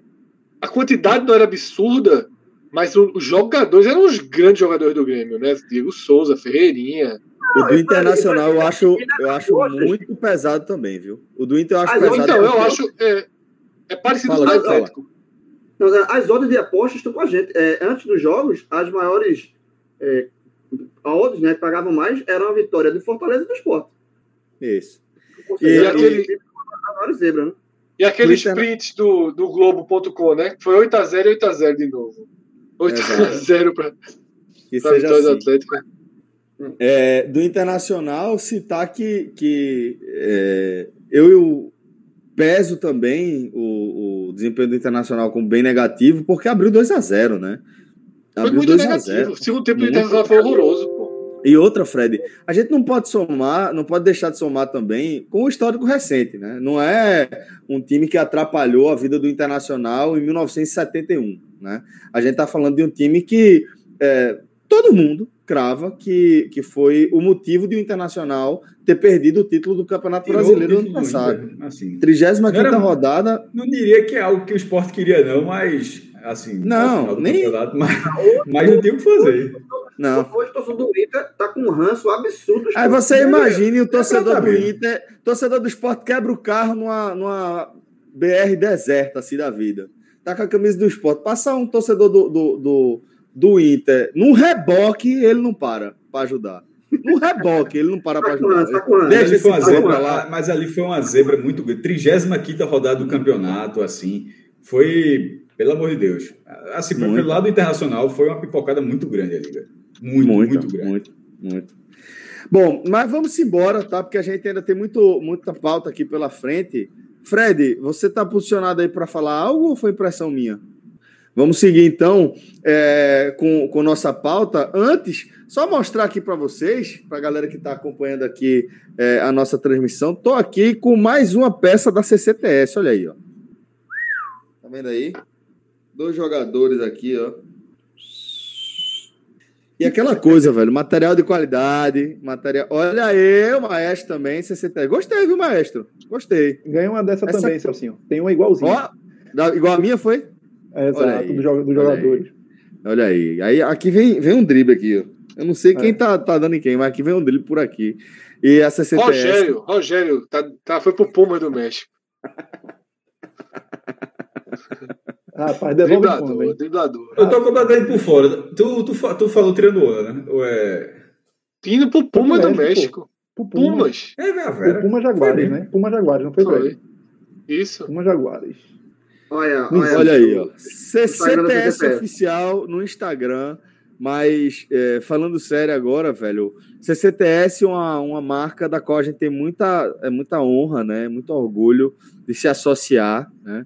É uma marca que carrega uma parte da história muito parecida com a nossa, né? De, de começar é, focando num nicho e imprimindo muita qualidade, muito empenho em tudo que faz em seu dia a dia. É, e é isso que a gente encontra na CCTS, por isso que acho que o casamento deu tão certo. Lá você vai encontrar uma variedade enorme, tá? De peças, de camisas, calças, sapatos e algumas das camisas que vocês podem, inclusive, ver com a gente nas nossas lives. A gente está sempre aqui de CCTS e também no Instagram é, CCTS Oficial. Lá você vai ver uma variedade enorme de peças, né?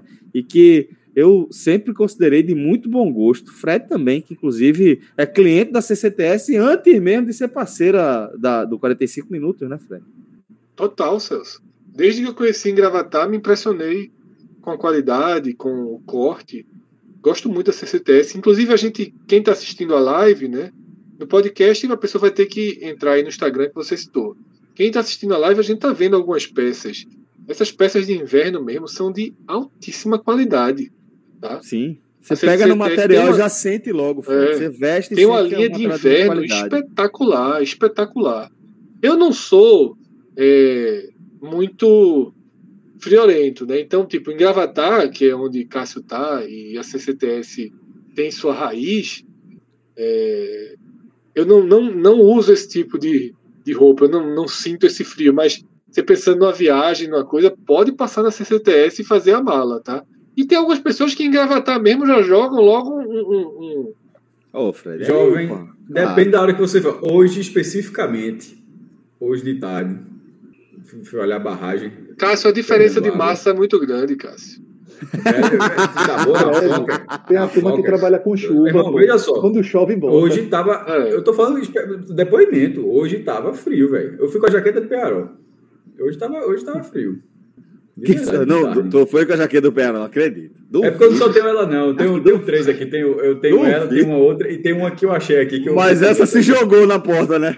Essa não, tava dentro foi. do carro, tava dentro do carro, tava dentro do carro. Mas enfim, o. o... Ah, deixa eu contar só uma resenha mínima. Eu comprei, eu, eu dei um, eu comprei um, um termômetro aqui para colocar na casa. Velho, é, eu, eu lembrei por causa da história de Nicole Borges. Velho, passou seis meses dando 24 graus né, o negócio. Eu disse, cara, que ambiente. Que, que, que ambiente. Não pula, não, né? Estável. É. Meu irmão. Era, tá, ele estava numa temperatura padrão, com, com tipo, energia mínima, tinha que iniciar o negócio, pô. Assim, ele estava ele tava na, na, sala, na hora que colocou, ele caiu para 18, 19 na hora. Aí é digital, até que funciona direitinho. E só lembrando da CCTS, né? CCTS, para turma que, pra turma que acompanha o Big Brother aí, ó, que é torcedor de Juliette, CCTS quer dizer cactus. sem as vogais. Então, sem as vogais. Então, se você aí, é, time Juliette. Isso aí foi uma botija que a turma achou, viu, meu irmão? Eu já. Ei, irmão você vê só. Uma botija. CCTS é cactus. Cactus. É, então, se você quiser se vestir a caráter vai lá na CCTS. Time Juliette. CCTS oficial no Instagram, para você conferir tudo de perto, tá? É, vamos lá. Fred Figueroa, é, antes da gente tirar aqui, queria aproveitar para deixar você à vontade, tá? Já falamos disso é, na nossa live do domingo, mas agora que o João tá com a gente, porra, você foi bem no, no Bet Nacional ali, viu? Foi bem, salvou a turma da nossa aposta ali no nosso no, na final da Champions League, né? João que tinha é, ido no, no Siri, a gente foi também junto do Siri, você deu aquela Eu recuada. E mundo, né? Eu e o mundo. você e o mundo, mas ali a gente resolveu dar aquela recuada, tá? Tiramos a nossa aposta do Siri, colocamos no Chelsea e aí conseguimos é, ter um, um, um ótimo resultado. Fica a dica aqui para você, se você ainda não fez a sua, sua conta no, no Bet Nacional, vai lá no betnacional.com, tá? Utilize o nosso código Hoje Tem Bet, e aí é, você tem é, entra na nossa ação. Né, tô só esperando o áudio, tô só esperando o áudio vir. eu, só, eu só errei, eu só errei duas. Manchester City e a duplinha Esporte e Fortaleza, que a turma postou que a turma botou Real no Inter e no Atlético Mineiro. O resto... A gente só errou duas. Essa, essa duas. O resto ganhou. Eu botei, no, botei, botei no, no Furacão, deu Furacão. Botei no, na Chape, deu Chape. Agora, deu Chape o quê? Tomou 3x0, pô. Oh, não, eu botei no, no Bragantino, pô. Ah, Chape. Contra a Chape, né? Pois é, velho, mas fica aí essa dica para você. Duas dicas, tá? Primeiro, betnacional.com, utiliza o nosso código. Hoje tem bet, você recebe 10 reais de crédito na sua conta a partir da ativação lá é, com o depósito de 20. Postou esses 10 reais, já está é, liberado para você é, tirar esse, esse crédito que a gente deposita, tá? E a outra dica que eu vou dar gratuitamente para você, fique sempre de olho nas dicas de João e pondere se vale a pena e no adversário. Costuma. Acertei, acertei duas, 50% do aproveitamento. Já falei, a minha vida é o perde e ganha, meu irmão. É a vida. perde aqui, perde e ganha. O ruim é quando é só perde. E quando, e quando só ganha, o cara fica mal acostumado. Então, perde e ganha é balanceiro. Fácil demais, né? É, Betnacional.com. O cara não dá valor, não. O cara não dá valor, não. Um cara só faz ganhar, o cara não dá valor, não. Dá não, dá não. Betnacional.com, parceiraço do 45 minutos. Vamos seguir aqui é, com a nossa pauta e a gente vai analisar agora a Série B, tá? Então, Fred, queria começar o nosso giro aqui é, do, dos resultados da Série B, perguntando para você aí quais foram os resultados que te, chamaram, que te chamaram atenção, as performances que te chamaram atenção nessa rodada inaugural da segundona. Celso, como eu até já citei rapidamente na live, né, eu acho que o Náutico deu uma prova bem interessante, né, um time que não tinha jogado fora do Recife, recebeu um CSA e, queira ou não, é um time que acabou de ser campeão logo ali, tinha desfalques importantes, mas o primeiro tempo foi de uma diferença assim, saltou aos olhos. O segundo, o jogo passou a ser nivelado por baixo, mas saltou aos olhos. E o Náutico, então, para mim, ele faz uma confirmação, ele é um, é um dos resultados que merece sim ser chamado a atenção, assim como tá, a vitória do Operário em São Januário. Operário apontado aqui na nossa, na nossa, no nosso videoguia, tá? Rodolfo jogou muitas fichas no Operário, vem rondando, né? vem estruturando boas campanhas. Não Beto. Fui no de Rodolfo e, e deu certo. Operário 2 a 0. Vitória muito contundente, tá? Sobre, sobre o Vasco. Que não é um time terrível. Como a gente falou, tem cano. Né? É um time que, para mim, disputa diretamente o acesso. Tá? Então, esses dois jogos, eu, eu dou uma destacada neles, porque foram times em que se colocou uma ficha e teve uma boa resposta. A gente pode incluir nesse grupo Curitiba, né, com 2 a 0 sobre o Havaí. Então, também vale um início muito bom do Curitiba. Aí a gente vai dizer, ah, o Confiança, teve um 3 a 1 sobre o Cruzeiro, pra mas eu não coloco. É, pra esse para mim é, mim é outro departamento. É surpreendente, é fora da curva. No departamento, resultados importantes que confirmaram expectativas, Náutico, Operário e Curitiba. Não nessa eu, ordem, tá? Do Operário é principal. Eu, eu, concordo, mas para mim o maior resultado da rodada foi do Confiança. Porque é, eu não esperava nunca, assim. Eu, eu acho que o, o ano de confiança está sendo muito, muito abaixo, muito cheio de problemas, assim.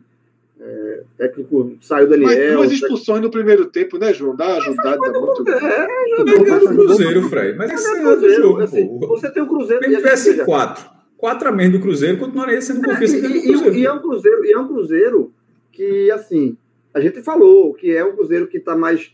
É, assimilado com a Série B, não é aquele Cruzeiro que passa que vai subir por, por subir para o seu Cruzeiro. Então foi um Cruzeiro que se preparou melhor para a Série B. E aí, logo na estreia, pega um time que está passando uma temporada muito fraca, muito ruim, com um treinador novo, com, e, e apanha de 3 a 1 Então eu acho que, que o maior resultado, eu concordo que o, que o Náutico, o primeiro, eu gostei muito do primeiro tempo do Náutico, acho que o primeiro tempo do Náutico foi muito, muito de imposição, né? É, eu, o resultado do Curitiba, ok, mas eu acho que, que o resultado que solta os olhos, o, o do Operário também é ok, mas assim, é, o próprio Rodolfo já tinha falado, dito isso, mas o, João, salta os olhos, olhos sem que a gente espere continuidade, né?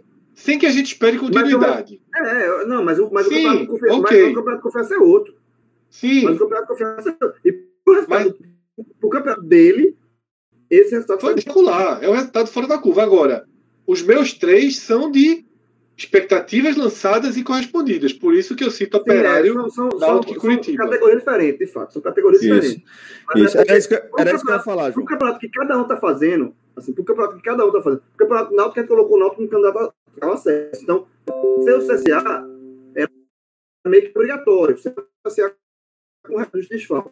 É, o colocou também o Rodolfo. O Rodolfo colocou o Operário, ó, dá olho pra- Então, o Operário também está numa disputa de briga de acesso. Então, vem o Vasco, é um confronto direto importante. Mas para o campeonato que ele, que cada um está fazendo aqui, eu acho que o Confiança também estreia com 3x1 Cruzeiro, pro o campeonato do Confiança, que é um campeonato de permanência, esses três pontos foram excepcionais. Foi sim, João. Só, só para não ficar confuso. Esse é o meu a- ponto, pô. Esse é o meu ponto. Só para só não ficar confuso, né? é, a gente colocou Náutico, Operário e Curitiba como dentro desse contexto, né? De confirmação do, do, do, do, do desempenho que a gente imaginava. E João fez questão já de trazer esse resultado do confiança como algo positivo, como o Fred já havia pontuado também. Surpresa Voltando- positiva, né? Outra Demais. categoria, né? Demais, é outra categoria. Vamos deixar ele aqui paradinho. Já até separei o, o Dragão como positivo e, consequentemente, também o Cruzeiro coloquei como negativo, mas depois a gente pode até confirmar isso aí. Mas eu queria eh, também seguir com a análise de que resultados chamaram a, a- a- eh, a atenção de vocês dentro desse aspecto ainda, de que confirma mais ou menos a expectativa que se tinha em torno de, de- desse time. Al- Algo, Botafogo. Botafogo. O empate de Botafogo. O empate de Botafogo com o Vila Nova mostra que é, também confirma que o Botafogo não vai ter vida fácil nessa Série B. Tá? O Vila Nova é um time que voltou da Série C, não está entre os candidatos a acesso, não, não de início, e o Botafogo sofreu. O Botafogo empatou. Então, o Botafogo que a gente, é, dos times né, de maior tradição, que caíram, que vão disputar essa. dos campeões brasileiros, né? que vão disputar esse, essa Série B, a gente sempre colocou o Botafogo como ali o, o time de. Eu levo menos fé para fazer o bate e volta, né? Como, como tradicionalmente Com se faz. mais, João. Vale exatamente. com um a mais em campo. O, o, porque o, o- até agora, o único que não fez o bate e volta, né? Dos, dos times de maior camisa foi o Cruzeiro ano passado. E o Botafogo, ele, ele corre muito sério o risco de fazer assim mesmo, assim, de não subir, de bater e ficar na Série B. E a Série B se tornar uma realidade aí pro Botafogo. E essa estreia do, pro, contra o Vila Nova, é, mesmo ser um ponto fora de casa, mas é um contra um time que não, não é, não está entre os principais da Série B. Então, é, é meio que uma, uma confirmação prévia de que o Botafogo vai, vai ter uma Série B bem, bem complicada. É um time bem limitado. Mais alguém chamou a atenção aqui de vocês como surpresa positiva nessa rodada inaugural da segunda Ana? Celso, não. Não. Eu não tive nada. Eu acho que fica por aí. É, a única surpresa realmente positiva foi o 3 a 1 do, do, do Confiança, né? As confirmações mais importantes já foram para a mesa, que concordo com o João, inclusive. É, os três os três primeiros citados por mim, né? Com o Botafogo numa confirmação negativa. Acho até que a gente pode enquadra- enquadrar o Vitória também numa confirmação de ser um time mediano, de É, ser um time mais estável do que o do ano passado, mas do qual não se espera muita coisa, né? acho que falta, aquele- falta força, né? Falta força. É, mas não parece ser de novo um time para jogar lá embaixo, para contar ponto, para passar muito tempo na zona de rebaixamento. Eu acho que dá para fazer. Mas é um time que melhor. voltou, voltou a apresentar, eu vi o jogo, Fred, voltou a apresentar algumas falhas defensivas assim, Gigantes, preocupantes, gigantes. Que não, e gigantes, que não se corrigem. É. O gol, do- o, O que me gol chamou a do- atenção foi a morosidade do segundo tempo. Eu achei o segundo tempo do Vitória, assim, é, de uma preguiça gigantesca. Assim, O gol, do, é, o gol do Guarani foi é, uma mais do falha. que qualquer de- deficiência defensiva, ofensiva, acho que foi um time moroso no segundo tempo. Então, e É. isso eu achei isso eu achei um ponto bem negativo, porque era depois de uma campanha ruim no estadual, ou seja, você ter aquela expectativa de reiniciar um trabalho numa competição maior e parece que você já está com freio, freio de mão puxado. Eu, é, eu vi até torcedores do Vitória reclamando sobre isso também. É, eu também, é, tem isso também que o Fred, que Cássio lembrou, mas as falhas defensivas que acontecem com o Vitória são assim. O gol do Guarani foi inacreditável, velho. Assim. Foi. A turma esqueceu. Bidu tava só. Bidu tava só, Prata completamente ficou só. meio da área, Prata, Prata esqueceu que era lateral. E assim, é, foi, uma, foi uma facilidade se chegar ao gol do empate. O Guarani chegou com. Isso é muito preocupante, pô. Porque quase não é uma coisa. Quase tomou uma virada com o Regis ainda, o, o, o Vitória. É, algo, em- al- mais algum desempenho aqui surpreendeu vocês negativamente?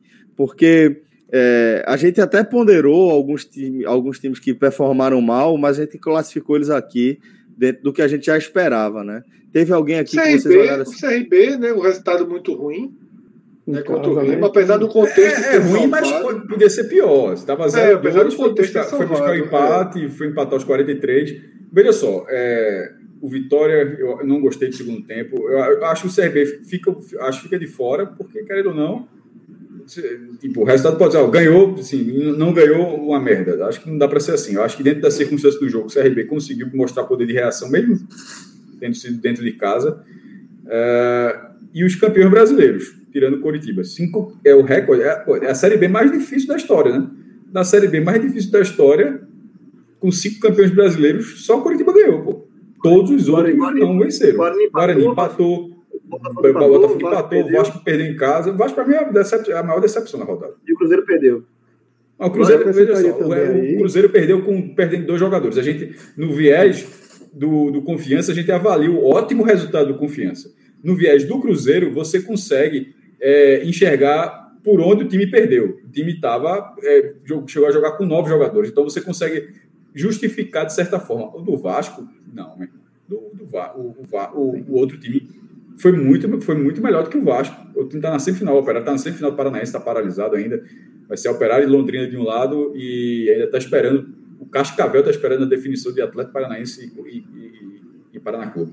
E assim, o caso do Vasco, é, depois divide o quinto lugar, porque ele- o, o título da Taça Rio, em algum momento da história, a Taça Rio foi o segundo turno. Né? Já, a Taça Rio sempre mudou muito, ela já tem 38 edições. A Taça Guanabara sempre teve a importância, ou, se- ou é o primeiro turno, ou quando é um turno só, como é o caso atual, ela é o troféu da primeira fase. A Taça, a taça Rio não, ela muda muito.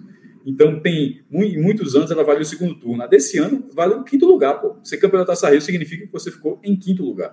E assim, é, o Vasco terminou o Campeonato Carioca em quinto lugar, é, mas sendo um tetracampeão brasileiro, sendo um time campeão da Libertadores, pô.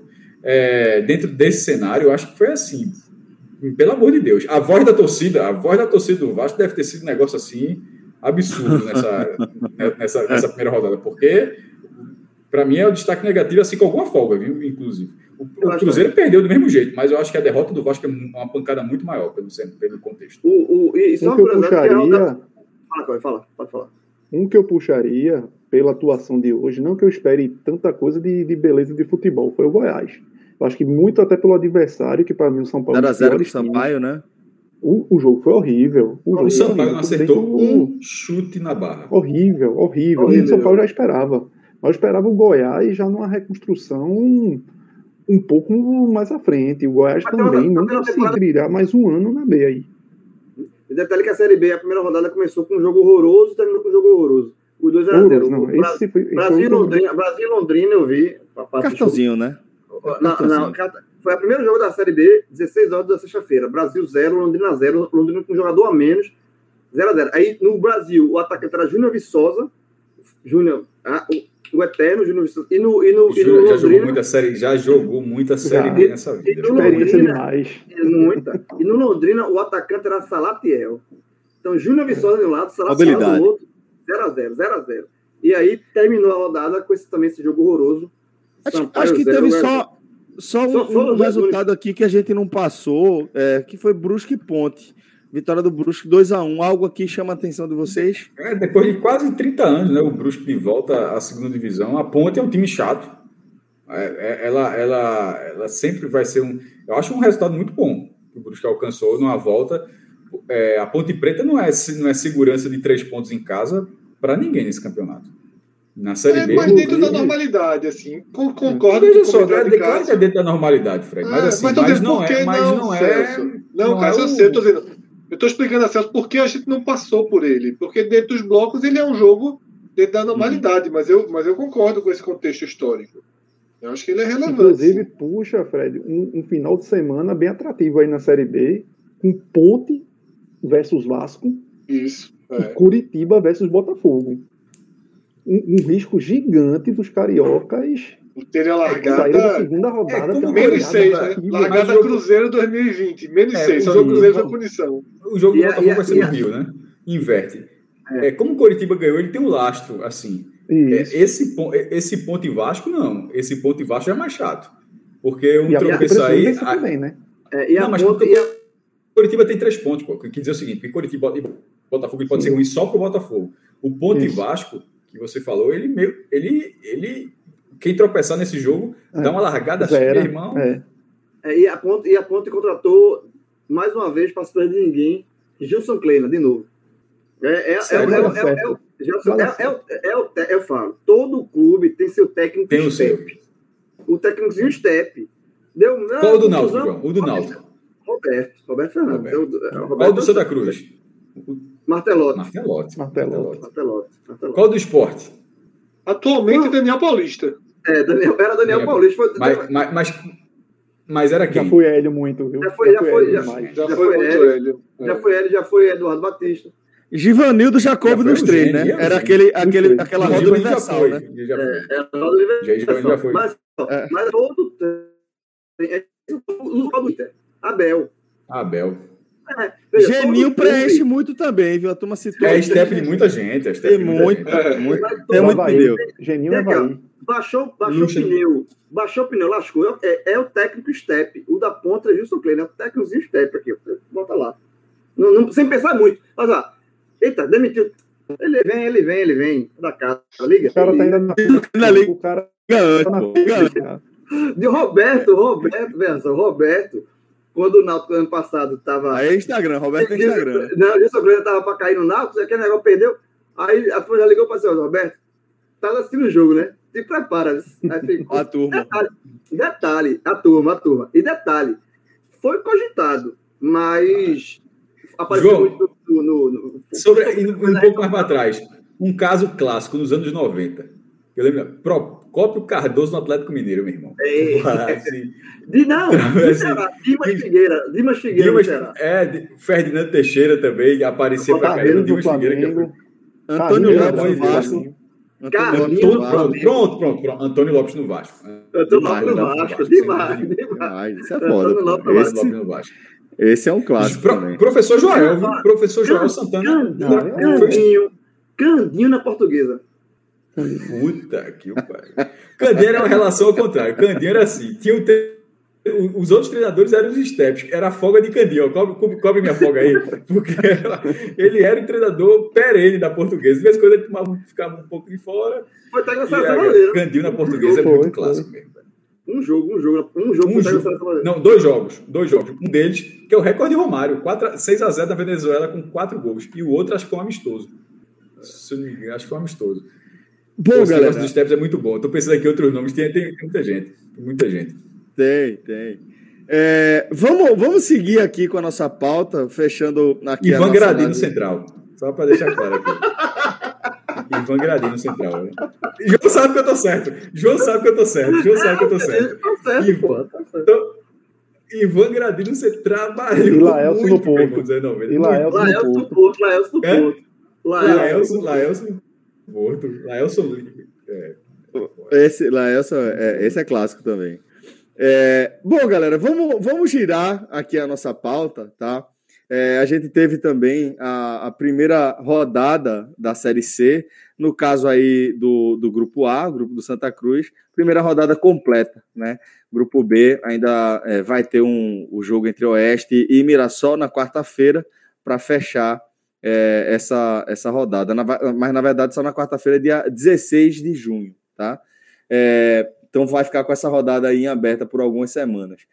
Desta. Não, a primeira rodada C, Isso. ela, ela mudou. Esse jogo já, o jogo já vai ser quarta-feira agora. Ah, vai, pai. Então, perfeito, mestre. Tranquilo. É, A rodada da Série C termina quarta, termina quarta-feira. É, De fato, Tem né? outra rodada estava. Isso. Mas estava marcado para dia 16. Aí tá. Vou perguntar para vocês qual foi o destaque que vocês acharam dessa rodada inaugural da terceira divisão. Desses jogos que, que a gente acompanhou. Então fala, mestre, tenho. por favor. Vai, fala, fala, cara. Você Na sequência a gente vai com o É, João. no grupo A, que já encerrou, encerrou com o jogo do Santa Cruz, é, os dois ponteiros são os dois times que subiram da Série D, Altos e Floresta. E o terceiro lugar, que na verdade é o segundo lugar, que também venceu por 2 a 0 está empatado ali, é o time que subiu na Série D há dois anos, que foi o Manaus, que subiu na de 2019. Então, assim, nessa largada, é, dois times que estavam na quarta divisão no passado e outro que está disputando a sua terceira, terceira, divisão apenas pela segunda vez na história, sendo esse o, maior, o ponto mais alto que o Manaus já chegou. É, então, no cenário onde tem alguns clubes mais tradicionais, como Volta Redonda, que a gente até está falando agora de Aleph, que é, do, do, Goiás, enfim, Volta Redonda que fez um campeonato carioca decente, chegou, chegou, quase ganhou a Taça Guanabara, pô, foi atropelado, pô. Foi, foi, o, o Paysandu, lá em Tombos, se que Tombos é chato, Tombos é chato demais. O Paysandu foi empatar aos 43, 44 do segundo tempo. Ele estava perdendo a partida, um pontinho lá na, reta, lá na reta final. Então, assim, as duas principais camisas, as de Santa e Paysandu com início ruins, embora o Paysandu ainda tenha pontuado. Volta Redonda, que é um, é um potencial candidato, por tudo que a gente já falou várias vezes, Volta Redonda, e até pelo Carioca que fez, mesmo, do Carioca que fez, mesmo perdendo alguns jogadores, largar dessa forma. E o Floresta, como a gente falou lá num outro exemplo, num, num outro contexto, foi o primeiro jogo oficial do Floresta na temporada de 2021, porque o Floresta do Ceará, da cidade de Fortaleza, esse time está na segunda divisão do Cearense. Ele vai jogar ainda, ele foi rebaixado na primeira divisão do Cearense de 2020, aí ele vai jogar a segunda divisão de 2021, que ainda não começou. Então esse time não tinha jogado ainda oficialmente e largou muito bem. Então, é, esse, esse grupo A ele, ele vai com, é, com a, os vitoriosos do grupo foram as novidades, são novidades do grupo, delas, duas delas recentes e a outra ainda uma semi-novidade, e o mau futebol do Santa. Mas a gente pode daqui a pouco falar um pouco melhor disso. Mas assim, sobre os destaques positivos, para mim é a turma que estava na quarta divisão. É, assim, a minha, a minha já pegando aqui também seria justamente isso que o falou, mas eu vou dar o destaque maior ao Altos, tá? É, primeira, primeira vez que o Altos disputa a Série C, assim como o Floresta também, né? É, o Floresta tem esse aspecto aí que o Cássio falou, o time tá, tem, como ele caiu para a Série A2 do, do Cearense, ele não jogou o Cearense esse ano. Porque ele vai jogar a Série A2 do Cearense ainda. Né? Então, assim, é loucura, mas assim, é, venceu seu jogo, mas eu acho que é o resultado do Altos sobre Volta Redonda, 3 a 0 eu acho com dois gols de Manuel e um de Betinho, que é a dupla de ataque, né? Que o Manuel foi artilheiro do Campeonato Piauiense, o Altos é o campeão piauiense, com Betinho, Betinho mesmo, aquele Betinho, ex-náutico e Santo. É, então, eu acho que é, é, um, é um time que é, ele, eu já venho destacando o Altos com, com, com o NE45, a gente passa a acompanhar mais de perto alguns, algumas praças que a gente não acompanhava tão perto assim. É, isso é um processo todo do, do projeto aqui, né? A gente, é como, como no início da live, como o Fred falou, né? Do Bahia, a gente acompanhava o Bahia e tal, mas agora a gente não tão, não perto, mas agora a gente acompanha o Bahia a Vera, né? Porque a gente dá, a gente, é, é, comenta o Bahia e tal. E esse processo está acontecendo também de uma forma um pouco diferente, mas também com o NE45. E com o NE45 a gente cobre futebol do Piauí, futebol é, do Maranhão, de outros, outros clubes que não estão muito no radar, inclusive os clubes da Série C e D, né, a Série D que vai começar ainda. E o Altos, é, dá para perceber que desde o, desde o ano passado ele, ele faz um trabalho muito certinho. Sabe? O Altos lá no Piauí ele faz trabalho muito certinho, um time com uma folha baixa, ok, mas é um trabalho muito certinho. Era Fernando Toné, que é o, era o treinador do Altos, que vai, que é, hoje é treinador do 4 de julho, vai pegar o São Paulo, né? 4 de julho em São Paulo, na Copa do Brasil, na terça-feira. Mas o Altos faz um trabalho muito correto. Subiu e foi campeão. E quando subiu, eu, eu falei, é, eu apontei o Altos como uma possível surpresa para a Copa do Nordeste. Não surpresa de ser campeão, óbvio que não. Mas surpresa de fazer bons resultados e, quem sabe, se classificar. E o Altos se classificou. O Altos foi para as quartas de final da Copa do Nordeste e, e foi eliminado pelo Vitória no jogo sofrido para o Vitória. O Vitória fez o gol no finalzinho. Né? O jogo estava indo para os pênaltis. Então, o Altos comprovou o que eu tinha dito lá atrás, que poderia ser uma surpresa na Copa do Nordeste. E foi. E, e para essa Série C, eu acho que o Altos vai, é, é, tem tudo para brigar por uma das quatro vagas do grupo, tá? Assim, acho que o Altos ele, ele tem uma chance. E, e a largada, o cartão de visita, de apresentação, foi excelente. 3 a 0 em cima do Volta Redonda é excelente. Vai ser um time bem, bem difícil no nível ali da, do grupo, né, de ser batido. É um time que está muito mais armado que o Santa, por exemplo. O Santa, obviamente, tem muito mais tradição, ninguém, não estou comparando isso, mas time por time hoje, o Alto é um time mais armado. E essa dupla de ataque, que é o ponto forte do time, que é Manuel e, e Betinho, é, é, forte, velho. É uma dupla que joga entrosada, sabe fazer gol, então é, é, é ficar de olho no alto. E o, e o, e o Floresta é um clube, como o Cássio falou, é, é um time que tem um centro de, de treinamento muito, muito interessante lá em Fortaleza.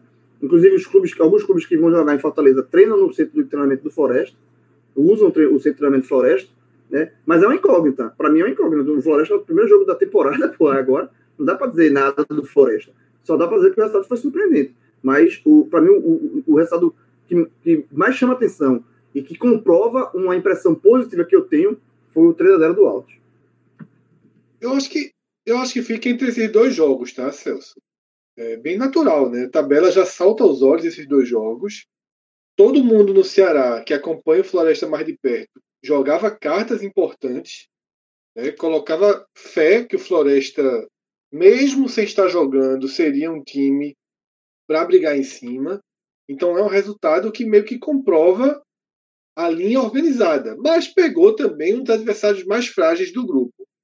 Na próxima rodada, sábado, a gente tem um jogo bem interessante para medir fundamentalmente o Santa Cruz e também o Floresta, né? Porque o Santa vai receber o Floresta no sábado em casa e tem um quê de risco aí envolvendo essa partida do Santa Cruz, tá? O, Floresta é, se, se mostra mostra um desenho de um time estruturado, né? Para quem é de Pernambuco, no, em algo muito próximo à linha do que é o retrô. Então, esses dois resultados chamam a atenção. E eu queria só jogar uma luz também lá no outro grupo, o Figueirense e Paraná, que começam perdendo, né? Dois é, clubes é, aí. Eu, eu, já tá com o Santa, né? Que são time de camisa é. que estão começaram muito mal a. Mas o Novo série, Horizontino, eu acho que a derrota do, do Figueirense por um Novo Horizontino não, não me estranha. Eu também não, é do, jogo, é do jogo, é um, grande, é do jogo. E é um Novo Horizontino, acho que é um dos grandes favoritos a, essa, a uma dessas vagas. Ganhou a traça do interior de São Paulo. Exato. Exato. Um dos, dos times muito... E o Figueirense foi muito mal no Catarinense, né? Então, é o, é o inversamente proporcional aí. E ter sido eliminado. aí, é, no campeonato de G8, ele foi eliminado. Isso, isso. Aí, aí, teve um, alguém perdeu o ponto. Aí depois. E a Chapecoense já regular. tinha enfrentado. A Chapecoense já tinha enfrentado o time das quartas de final, já tinha passado. Aí refizeram, anularam esse confronto. A Chapecoense jogou de novo as quartas e tirou também. É, e tirou o Figueirense. A expectativa mesmo é, é, é com o Mirassol, que semifinalista dos últimos dois campeonatos paulistas é, campeão da Série D. Esse é, é, o time que vale ficar atento ainda na, na, na terceira divisão, nessa roda que ainda vai ser finalizado. Do jogo da quarta-feira, né, mestre? Vou perdendo jogadores importantes, viu? Perdendo jogadores importantes. É, aí, natural. Mas tem uma base, faz o que eu tô falando. É perder é. jogadores importantes, pô, o, o Volta Redonda também. Se você perder o time inteiro, aí eu, beleza, mas perder jogadores importantes é natural. Mas tem uma base. Porque, veja só, no momento que o time foi semifinalista do Paulista de 2020 e de 2021, pô, assim, não tem como dizer que esse time, mesmo perdendo algumas peças, ele, ele sai do jogo. É, é um lastro muito forte, pô, tá ligado? É um, não, e Eduardo você... tá um ano e pouco lá. Eduardo tá um ano e pouco lá, então, de alguma forma, ele já tem isso na mão, esse elenco na mão, nem que sejam os reservas que vão tomar posição, vão herdar posições. Isso. Tem, no mínimo, uma estrutura definida. É. Agora, um resultado, um resultado também que chama atenção no outro grupo, no grupo B, é a vitória do Criciúma, né? O Criciúma a gente venceu, o Criciúma foi rebaixado no Campeonato Catarinense. E venceu, o Estrela vencendo em casa. quando eu vi esse resultado, João, eu só lembrei do Central. Eu disse, será que o Central vai fazer isso? Eu acho que não. Porque o Central foi rebaixado do Pernambucano quando foi a quarta. Será que o Central. Estreia com a América vai... Natal, né? Estreia com a América Hã? fora de casa, é bronca. Central estreia com a América Natal fora de casa, é bronca. O Wallace Pernambucano. Rapaz, Ainda. Cássio, tu é muito tá muito otimista. Com o Wallace tá saindo, né? O Wallace tá saindo, né? Não joga nesse jogo, não. Mas o, técnico, o, técnico, o técnico do América é, o técnico do América é Daniel Nery, foi contratado hoje. Aí, Ele, Salgueiro e campeão. O técnico, o técnico, meu irmão. É Júnior Baiano, o técnico Coisa Baiano. Agora, voltando para a Série C, e aí já falando, já abrindo aqui o, a questão da decepção, e para mim é, não, é, não chega a ser uma decepção, na verdade. E, e o que é mais perigoso, para mim é uma confirmação. Né? A gente está blocando é, em surpresas, confirmações de primeira impressão. Eu acho que o resultado do Santa. Né, é, veja, se for surpresa, era bom. Jogou esse, nada. É, é, então, é uma confirmação. Se o Santa Cruz tivesse perdido o jogo, jogando nada, e fosse uma surpresa, tava ótimo. Que significa que assim, pô, foi fora da curva, né? Mas não, o, o resultado do Santa, e o futebol do Santa, o não futebol do Santa, é uma confirmação que o Santa Cruz. Assim, o primeiro tempo foi muito ruim. Foi muito foi ruim. Muito... É, ou talvez se esperava que houvesse uma melhora, porque o Santa passou 20 dias né, depois da eliminação na semifinal do Pernambucano, só trabalhando para esse jogo aí, para série, uh, mudou o elenco, o Bolívia finalmente teve tempo para trabalhar, mas não apresentou nada. O futebol de Santa Cruz foi horroroso contra o Ronaldo. Horroroso. E quando ele teve, e quando ele teve a posse de bola, João, o jogo já estava 2 a 0 É, exatamente. Então, é que tu falando, quando, quando, quando teve assim, era, era outro time em vantagem. A gente debateu isso ontem até com o Felipe, assim, que era o Santa é, em desvantagem, outro time mas toma a bola aí.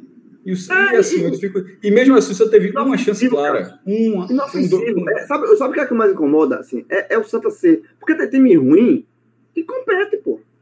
Tem time ruim. É, ou seja, guardar as devidas proporções. O esporte na Série A ano passado era um time ruim, ruim, hum. horrível, mas competia.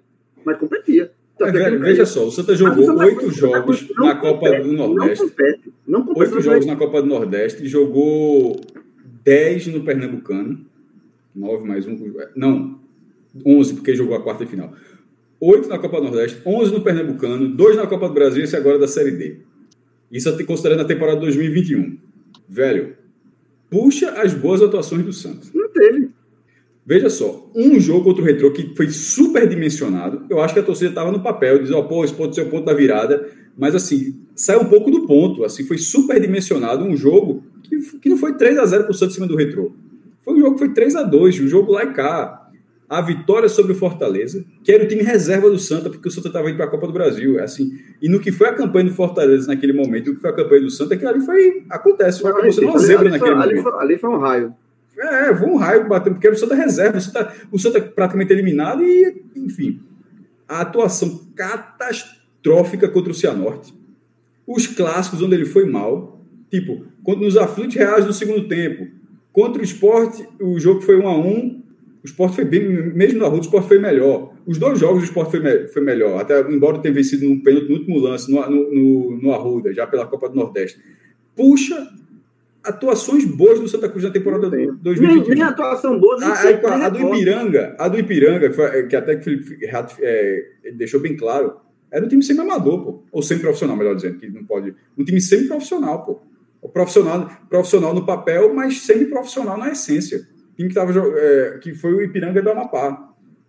É, e, e, o Santa venceu com facilidade. O Santa fez a sua parte, venceu com facilidade. Mas com desafio técnico mínimo, desafio técnico relevante para análise, Veja tem. só. É, não tem. é muito tempo, é muito tempo você jogar futebol. É muito é. tempo você jogar futebol. Então, é, eu fico na expectativa de que o Santa em algum momento engrene. Mas a gente até teve esse debate de ser um candidato de rebaixamento. Eu, eu acho, repito, digo sempre para a audiência rotativa, que eu acho o regulamento da quarta da terceira divisão o, melhor, o regulamento mais fácil que existe no Campeonato Brasileiro. Ele é o regulamento mais acessível para times que não estão jogando bem o cara pode ter um risco de cair, mas a chance de classificação é a maior possível. Na quarta, na quarta divisão é difícil, você tem muitos mata-matas. Na, na, segunda divisão, para subir, tu tem que ser quarto lugar. Na primeira divisão, para tu não cair, tu pega só os bispapão do futebol brasileiro. Na terceira divisão, além do nível técnico já ser muito menor, são quatro de dez para passar de fase, para depois você já ir para uma, uma disputa direta pelo acesso no quadrangular. Então é um regulamento muito simplório, muito acessível. É, e isso faz com que o Santa tenha chance porque está na primeira rodada. Mas a foto de futebol não é um jogo, não são dois jogos, são basicamente todos os jogos. E, cara, Isso que eu falei, eu, eu, eu, eu, queria que alguém citasse. Porra, teve aquela sequência, não existe. O Santa foi lanterna. O Santa foi lanterna da Copa do Nordeste. O Sport também foi. Mas o Santa foi lanterna com todo mundo jogando. O Sport foi, foi lanterna, ridículo, vexatório, mas com o cara que não jogava, jogador que estava desconfiado, jogador que não tinha estreado, tinha todo um contexto. Tanto é que depois que, que na hora que você consegue ter todas as peças, você consegue ter algum rendimento, como teve no jogo com o Náutico, como teve nessa estreia do Campeonato Brasileiro. O Santa Cruz, nesse momento todo, com 27 jogadores, com reforço, já está no quarto técnico. Pô. Se você considerar que terminou com o Martelotti, aí a, já foi um, dois jogos, Galo, já, obrigado, já, já tá. Obrigado, Galo. Obrigado, não. Martelotti, que foi o último treinador, jogou a pré-copa do Nordeste, aí chega Brigatti, sai, chega Mar, é, Galo, sai. Tem Roberto de Jesus, que é o foi interino, vai para a Copa do Brasil, sai, já chega Bolívar. Pelo amor de Deus, pô, isso a gente está falando. Isso é um, é, um, é um caos, pô, em, em, termos de futebol. Então, nesse momento, é, o Santa Cruz, eu acho que precisa ter um cuidado muito grande. Eu acho que, eu acho que o grupo continua acessível, mas eu não vejo futebol. Eu acho que eu não consigo, simplesmente não consigo. Não sei se eu estou sendo muito exigente ou se. Não é, é claro que não é má vontade. Eu acompanhei todos os jogos do Santa Cruz. Eu não acho que esse time, nesse momento, seja. De, de, deixa o torcedor minimamente satisfeito. E sabe o que é mais preocupante? É isso. É, assim, é, é o time para ter passado 21 dias treinando e não apresentar nada de evolução. E os jogadores que estrearam, porque os contratou, estreou alguns jogadores, não dão nenhuma esperança que vai melhorar. Então, assim, o Julinho, lateral esquerdo, foi horrível. A atuação do lateral esquerdo do Santa Cruz foi daquelas que você se pergunta. Estreante, é? tinham quatro estreantes. É, e então, largou né? o estreante do campeonato com quatro estreantes. E, e, e, nenhum deles disse assim, porra, esse aqui pode render. Não. São assim, são, o Julinho, velho, a atuação dele foi assim, é, é tenebrosa. Então, assim, como o Santa Cruz já rodou muito elenco, já contratou. E assim, é, o Santa Cruz virou uma, uma rodoviária, um, um terminal de passageiro, porque chega jogador, passa dois dias, dois jogos, vai embora. Tem jogador que chegou, não estreou e foi embora. Sabe assim, jogador que era capitão e foi. Aí L. Carlos foi embora. Vários jogadores. O Santa rodou tanto ali. A bagunça tá grande, João. A bagunça é tá muita bagunça. É muito, e, e, e, os que chegam agora, que estrearam, pelo futebol que mostraram, daqui a pouco vão embora também. Sabe assim, porque o, o, se o futebol do Julinho foi isso aí que ele mostrou contra o Manaus, daqui a pouco ele vai embora também. Então, assim, velho, é uma rota que. É sabe, tu sabe quem é o cara que deitou? O cara que deitou ali na ponta direita do jogo? É, Felipe. Felipe. Felipe. Aquele, aquele, Felipe. Aquele. Mas o, o, grande problema do Santa Cruz é esse, porque o Santa Cruz não tem duas coisas, vamos dizer, primordiais para a sobrevivência. Ele não tem nem time organizado e ele não tem nem jogadores no elenco com potencial que você vislumbre de qualidade que, opa, pode se achar. Você não enxerga. Cauê, tem uns que já, já estavam, né? Tipo, Chiquinho é um jogador, é um bom jogador. Mas assim, não Mas chega é, ninguém é um, que, que seja solução. É um deserto, né? É um deserto. Né? É um deserto. Chegou o Rondinelli, o Rondinelli talvez seja um jogador que tem uma qualidade técnica melhor, mas. Esse, esse, é, o que esperando, esse é o que eu estou esperando um pouquinho mais, a Rondinelli. É o que estou esperando veja, um pouquinho mais. Eu acho, eu acho que um reflexo. É um cara que precisa Fala, de volantes. É um cara que precisa de volantes que o Santa Cruz não tem. O Santa Cruz tem volantes pesados, com uma certa idade, que não vão aguentar se sacrificar pra, pelo futebol de Rondinelli. E isso vai complicar. E queira ou não queira, Chiquinho também é um cara que pode jogar ali na, na 10 e também caindo numa ponta, numa ponta direita para cortar para dentro. Então, o Santa precisa de outros jogadores bons em outras posições até. E o Santa Cruz não tem e está recheado de jogador. E está indo muito mal no mercado, pô. Que não resolve. Não, não resolve, exatamente. Ó, parte disso que a gente está vendo, a gente pode ver também aqui na opinião da galera que ainda está acompanhando nossa live aqui no, no chat, né? Por exemplo, Luiz Eduardo é, destacou que o Santa Cruz treinou 21 dias e não mudou absolutamente nada. É inacreditável, de fato é inacreditável. Como o time conseguiu evoluir absolutamente nada, não consegue ser compacto em nenhum setor do campo, não, não consegue é, construir jogadas, é, enfim. É, ele destaca ainda o seguinte: o próprio Luiz Eduardo, caso se terminar em oitavo, vai comemorar. É, no caso, Luiz Eduardo está dizendo que vai comemorar. É, Moraes Neto, é traiçoeiro esse regulamento, sobra pouco espaço para zebra. E o Santo esse ano é a zebra. Moraes Neto falando com a gente aqui no nosso canal tem, da, tem um ponto, da Twitch. Sobre essa questão do regulamento, é, a Série C a gente já está acostumado, né? Já, infelizmente, a gente já está disputando alguns anos essa Série C com Santa. Primeiro foi Santa e Náutico, agora só está o Santa. Santa na quarta, pô. É, é. Santa Aí, na quarta. Na quarta a, gente, a gente já entendeu Sétima desde 2008. São oito clubes, são, é, são dez clubes, eles ficam muito achatados. Então, muito clube que está brigando para não cair, automaticamente com uma vitória, ele já se coloca para buscar o, uma das quatro vagas para a próxima fase. Então, é uma competição muito próxima. Então, então quem por tá, isso que eu tá, acho fácil. Por isso, é, que, eu, é, por isso que eu disse que é tá- acessível. Quem está em oitavo, que é o primeiro time fora da zona de rebaixamento, com uma vitória ele já cola no, no quarto. Sabe assim? É, é, é, isso permite ao Santa Cruz, com um mínimo de com um ajuste qualquer, sei lá, é, tentar alguma coisa. Mas realmente, hoje o cenário é muito difícil. Eu, hoje, eu, eu não estou dizendo que vai cair, mas eu não vejo hoje o Santa Cruz assim, ó, vai brigar para uma das quatro vagas. Eu acho difícil. Eu não, eu não, eu não, eu não cravo nada, não. Se ela vai brigar, não. Concordo. É... Como diria Lucas Fittipaldi, né? Fala aí. Fala aí, Como como é? diria a Lucas Fittipaldi. O Eu diria como? Eu diria como? Eu que Forte abraço, ele, ele né? diria. O, o, é, diria um o forte tá na abraço, Globo, né? O homem tá na Globo, né? Juntar o Galera. assim, ó. É, tá. Galera, é, agradecer demais a resenha aqui com todo mundo, tá? É, agradecer, antes de mais nada, a participação de todo mundo aqui no, no nosso chat, no nosso canal do YouTube, também na Twitch, tá? Agradecer também a resenha com o Fred, com o Cauê, com o maestro Cássio Zirpoli, com o João de Andrade Neto. É, quem está na direção dessa nossa live é nosso querido Danilo Dick Grayson Melo e quem está é, transformando esse conteúdo aqui em podcast é nosso querido Vitor Aguiar, que estava há bem pouco tempo, antes da gente começar a live, estava sofrendo o que todo mundo aqui já sofreu, aquela ansiedade massa antes de você estrear em algum lugar, antes de você estrear em algum projeto. Então, Vitor, seja muito bem-vindo, tá? A nossa equipe, a nossa família. Tenho certeza que você vai acrescentar demais. E agradeço demais a cada um que está dando esse play, que está fortalecendo o nosso projeto, tá bom?